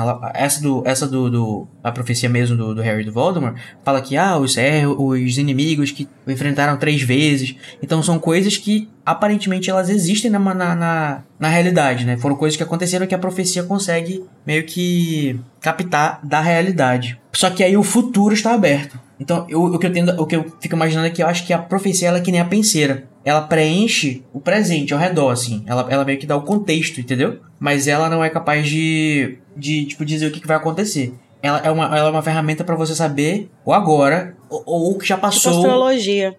Como assim? Não sei. Como assim? como o agora vai afetar o futuro, né? É, tipo, as condições é. do agora que podem ou não, de acordo. Hum. Você olha pro agora. O agora tem isso. Eu acho que ela mede a realidade. É, eu acho que, é. Isso, eu acho que ela mede a realidade de um jeito intuitivo que a gente não. De um jeito que a gente não, não tem. Por exemplo, ela é capaz de saber que teve um determinado grupo de inimigos que enfrentou o cara três vezes, uhum. né? Ele, ela é capaz de determinar que existe um servo que está procurando o seu, o seu senhor. É, ela é capaz de identificar coisas da realidade que estão no presente, que não estão no futuro. Só que aí ela dá uma sugestão. E as pessoas Sim. agem em cima dessa sugestão. Que talvez seja a sugestão de, tipo assim, de acordo com esse cenário, isso é o mais provável. Mas não é escrito em pedra. Então pode ser que uhum. você siga um outro caminho e faça aquilo de outra forma. Mas você uhum. de fato transformar aquilo em realidade é uma escolha sua, né? Vai estar de acordo com o que você vai escolher fazer a partir daquelas informações que ela te dá sobre o presente. Tipo o tarô. Isso. eu tava até pensando se, se realmente é, procede para as outras coisas. Por exemplo, ele fala assim: ah, e ele e esse, esse inimigo, né, conhece um poder que o Senhor das Trevas desconhece. E assim, o Harry já nasceu aí, né? Então ele já tem o amor dos pais, ele já meio que já tem aí. Então realmente já fala ainda do presente. Ele não tá uhum. meio que falando ainda do futuro. E, e, ou ele também. Isso podia ser uma sugestão pro futuro que não podia. Que podia não se concretizar, né? Caso o Harry de fato não tivesse. Então. Uhum. É aquele negócio. Eu acho que a J.K. Rowling ela tem uma, uma, uma relação com adivinhação muito parecida com a do Dumbledore, sabe? Eu acho que ela não é uma pessoa que acredita em, em adivinhação. Mas eu acho que ela acredita que. Por exemplo, profecias, no, no caso do universo de Harry Potter, elas existem. É um fato. Profecias existem. Uhum. O que ela não acreditaria seria no fato de que elas se concretizam, né? Ou é, isso, que elas necessariamente é. têm que se concretizar. Mas ela acredita que, de alguma forma, é, a existência dessas profecias é, influencia nos resultados das coisas. Sim. Então, independentemente. Sim. Principalmente se, se alguém elas... decidir agir. Exato. Se alguém decidir agir em relação a elas, né? Com base naquilo, é. Tanto é que a profecia que, é, que não é ouvida, ela provavelmente não vai se realizar. Sim, tanto que o próprio Dumbledore fala, né? Ele fala, tipo, você acha que todas as profecias que estão naquela sala foram concretizadas? O fato de da resposta óbvia que ele tá falando aí aqui não, mostra que. É, não, assim, eu ia dizer, eu não sei, como é que eu vou saber, porra? Não, é, não tem como a gente saber, mas o que ele tá dizendo é que não. Ele tá claramente é, dizendo sim, que não, né? Então, assim, se a gente é. confia nisso, a gente entende muito bem que o que ela tá dizendo é que as profecias só se realizam a partir do que as é, pessoas é, resolvem fazer com elas. É por é, isso que tem as bolinhas essa. cinzas, né, no, na sala das profecias, que, tipo assim, as pessoas envolvidas morreram e a profecia ficou lá, né? Uhum. Nunca se realizou. Ela embaçou. É, um... Ela embaçou. Ela gorou. Mas, ó, é, inclusive, isso é interessante para esse capítulo porque, assim, se a gente for pegar pra. Se a gente for fazer como a gente tava fazendo às vezes, de olhar, ah, será que faz sentido o negócio de um poder sobreviver enquanto o outro não poder. É. Como é que é? Um, viver, um não pode viver enquanto o outro não sobreviver? Verdade que não faz sentido, mas tudo bem. Mas, tipo, não é, não é importante. Porque no final das contas, não importa. Uhum. Ah, não, mas aí assim, o, o, Dumbledore explica exatamente isso no final do capítulo. Sim, o, o que importa aqui é que o Harry já escolheu o destino dele. Uhum. O, o Harry escolheu o destino dele. A profecia disse qual poderia ser o destino dele. A profecia disse qual poderia ser o destino do Voldemort. O Voldemort fez uma escolha parcial sobre como as coisas seriam, como as coisas aconteceriam. E o Harry fez o resto da escolha. Ele escolheu, ele vai, ele vai fazer isso. Se alguém virasse para ele e falasse, você não precisa mais, ó, desde que a gente cuida, ele não ia embora, ele não ia para Jamaica viver a vida dele. Ele escolheu ah. concluir essa profecia. Então, ele tornou ela real. Ele e o Voldemort, juntos, eles tornaram essa profecia real. Ah, que romântico. Olha aí. Coisas que eu não esperava ouvir. Vamos começar, né? Vamos começar isso como nós. Como é que é aquela frase horrível do filme? Vamos terminar isso como nós começamos. Together. Together. Juntos. E aí vem a melhor cena. Ai, o beijo no ar. Mas... Antes da gente terminar, só falar um negocinho aqui que eu queria ver com vocês. O que, que vocês acham daquele momento da, da do capítulo que o Slughorn acha que o Dumbledore é o diretor da escola. Ah, é verdade. Então, eu não sei, porque assim, parece ser um erro cronológico, né? Tipo, basicamente o, o, o Slughorn fala, tipo assim, ah, cuidado com essas coisas aí, porque a, o Dumbledore, especialmente, é bastante rigoroso com é, ele proibiu as coisas que a gente fala sobre isso. E aí, assim, é, fica. A, a pergunta que fica é: isso não é da conta do Dumbledore, né? Tipo, ele não é o diretor nessa época. O diretor ainda é o Dippet.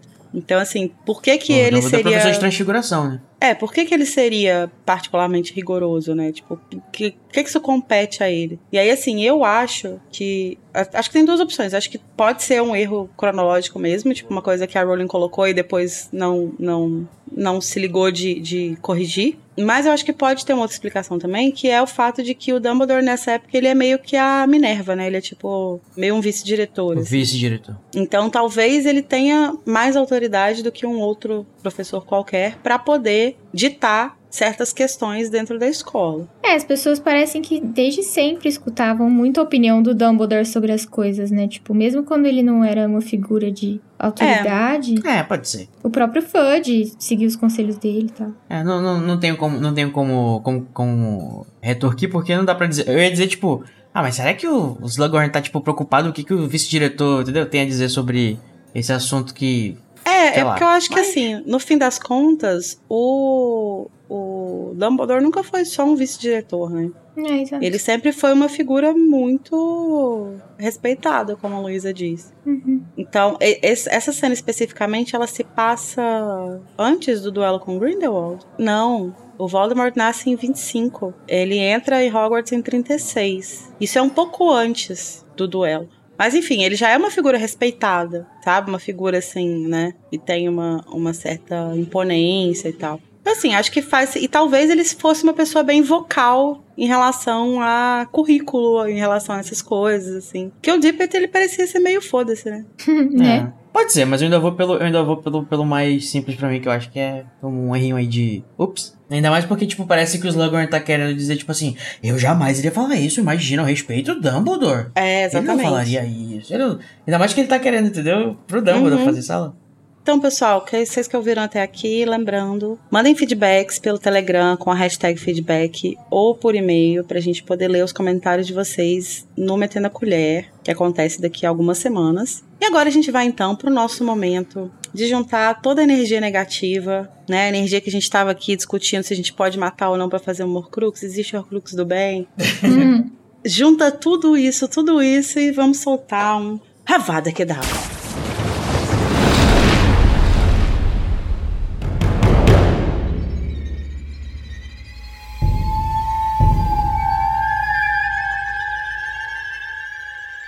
nosso momento avado é o momento que a gente vai falar sobre o que a gente menos gostou no capítulo, uma coisa que deixou a gente com raiva, que deixa a gente mal, deixa a gente triste. Então vamos lá, Code, qual é o seu avado? Ai, eu acho que meu avado pra esse capítulo. Tudo. Ai, eu não. Eu, eu queria. Eu queria que esse capítulo fosse melhor. Como assim? É isso. Beleza. Eu, eu acho que, que, ele fosse mais. Eu acho que ele fosse mais bem desenvolvido, que ele fosse mais espaçado. Eu acho que ele é uma, uma, uma grande junção, tipo, parece que juntaram tudo de uma vez e com uma uhum. coisa meio, meio, meio bagunçada. É, não é sul, não é uma coisa assim, oh meu Deus, estragou tudo. Ou então todo mundo tem que achar isso. Não, é só uma, uma, um sentimento que, poxa, uhum. sei lá, não. E também eu queria que as coisas. Eu queria muito também que a ideia de. de do, do, do, do mal no Harry fosse mais bem desenvolvida. Mas eu não sei se eu realmente queria isso para Harry Potter, porque eu não sei se dá pra esperar isso e. Enfim, uhum. é, é tudo. É, é, todo esse, todo esse, dessa dinâmica. Eu acho que esse capítulo, ele, ele é um capítulo que eu, eu li ele enquanto eu estava me exaltando muito. E... Mas é, é, é isso, é um capítulo importante, ele é muito interessante para discutir, até que a discussão foi interessantíssima, mas a, a, o meu conselho fica do better. Melhore. Eu vou fazer coro com o Code, um pouco menos de intensidade. Não, é, acho que os incômodos que você teve com o capítulo não são coisas que me incomodam tanto, mas eu entendo alguns deles e tem algumas coisas assim que eu também queria que fossem mais bem desenvolvidas, tipo a própria relação ali do Slughorn com o Tom, é, e acho que realmente esse capítulo, se ele fosse maior, se ele tivesse mais tempo para desenvolver as coisas, talvez se ele fosse menos centrado em falas do Dumbledore e mais centrado em a gente ver coisas, talvez ele fosse bem melhor assim, porque ele tem muita coisa interessante para apresentar, mas acho que ele peca um pouco em como ele apresenta essas coisas. Assim. Eu ainda acho que o, grande problema de tudo isso é a questão da, da questão central ser aquela bendita memória que eu acho que não é tão forte assim, sabe? Sim. Acho que uhum. se tivesse sido feito de uma outra forma, mais, seria talvez mais interessante. E você, Luísa? Ah, pra o Harry ter que dormir no corredor. uma vada bem tosca. Pro Neville. Não, mas realmente. Nossa, é que foda. dó. É, é a segurança de Hogwarts. Ah, eu fico com muita dó, gente. A falta dela. É mó frio. Não, é foda mesmo. Deve ser mó frio, né? Tipo, Porra, lá no norte da Escócia, Exato, né, Exato, castelo de pedra. Eles têm que acordar cedo. Mas será que eles Os deixam as pessoas dormir na... Ai, será? credo. Não ia conseguir dormir. Será não. que eles deixam as crianças dormir na, na no chão mesmo? Pelo jeito, sim. Deixa. Tem, tem um, algum livro aí pra trás que alguém tropeça no Neville, que ele tava dormindo na porta, na, na porta da sala, porque ele não sabia sem. Absurdo, gente. Eu ficava batendo na porta até aparecer alguém, tô nem aí. Se tivesse internet lá, era só mandar um zap, né? Mas enfim. Né? Mas agora vamos respirar fundo, pensar nas coisas boas, pra gente tentar escolher o melhor momento desse capítulo, o que a gente mais gostou. E vamos para o nosso Expecto Patronum.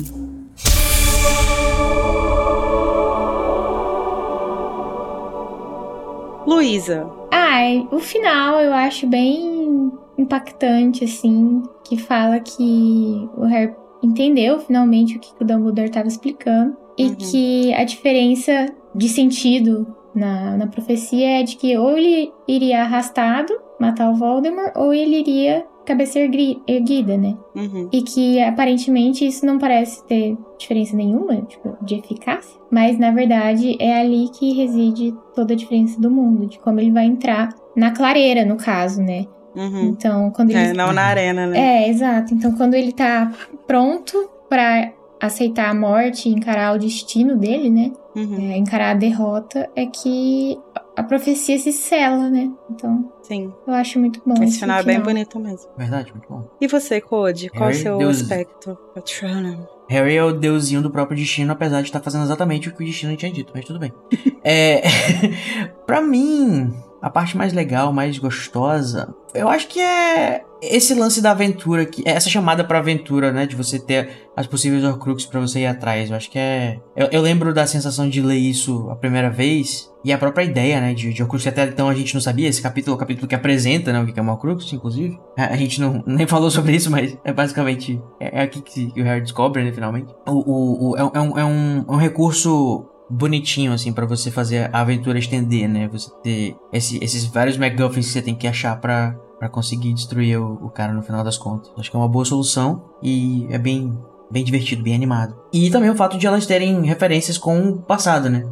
Algumas me feitas melhores do que as outras, eu acho. Mas essa toda essa meio que essa junção do presente, passado e futuro desse ponto de partida daqui em diante é uma boa chamada para aventura. Arrasou. Eu ainda acho que o assim, o, o, os palpites do Dumbledore, por mais que eles sejam tratados pela narração como a coisa mais genial que existe, eles são extremamente ruins a não ser pelo fato de que eles estão convenientemente certos. Mas é isso. é o que temos para hoje, né? Eu já falei do capítulo. Eu não consigo falar só, eu não tô conseguindo falar bem do capítulo nem no, nem no, no patrono. Eu descanso a minha mala. Bom, o meu patrono nesse capítulo vai pro Slughorn. Porque Ué. eu acho que ele precisa. Porque ah, eu, fico, eu fico com muita dó dele. Dele se sentir tão mal por uma coisa que não foi tão grave, assim, sabe? Tipo, ele não precisava. E acho que isso é uma coisa que assombra muito ele. Então eu queria oferecer um conforto para ele. Provavelmente vai ser a única vez que vou dar um patrono Eita. pro Slughorn, então. Amiga, você dá patronos para racistas? Ai, nossa, é verdade, tô... né? Ele foi racista nesse capítulo. Ai, ele amigo, foi racista é, para caralho, é... tá? Mas ele é humano, né? é, tá certo. Tudo bem, tudo bem. Sem racista ah, é isso, gente. Quando. Mas assim, eu já, eu já sou cancelada, né? Podem me cancelar, não tem problema. Agora que a gente já partiu nossa alma, questionou moralismos, quebrou vários tabus e descobriu qual a missão que vai guiar nosso próximo ano, a gente pode seguir para o próximo capítulo. Sectum sempre. Tchau! Tchau!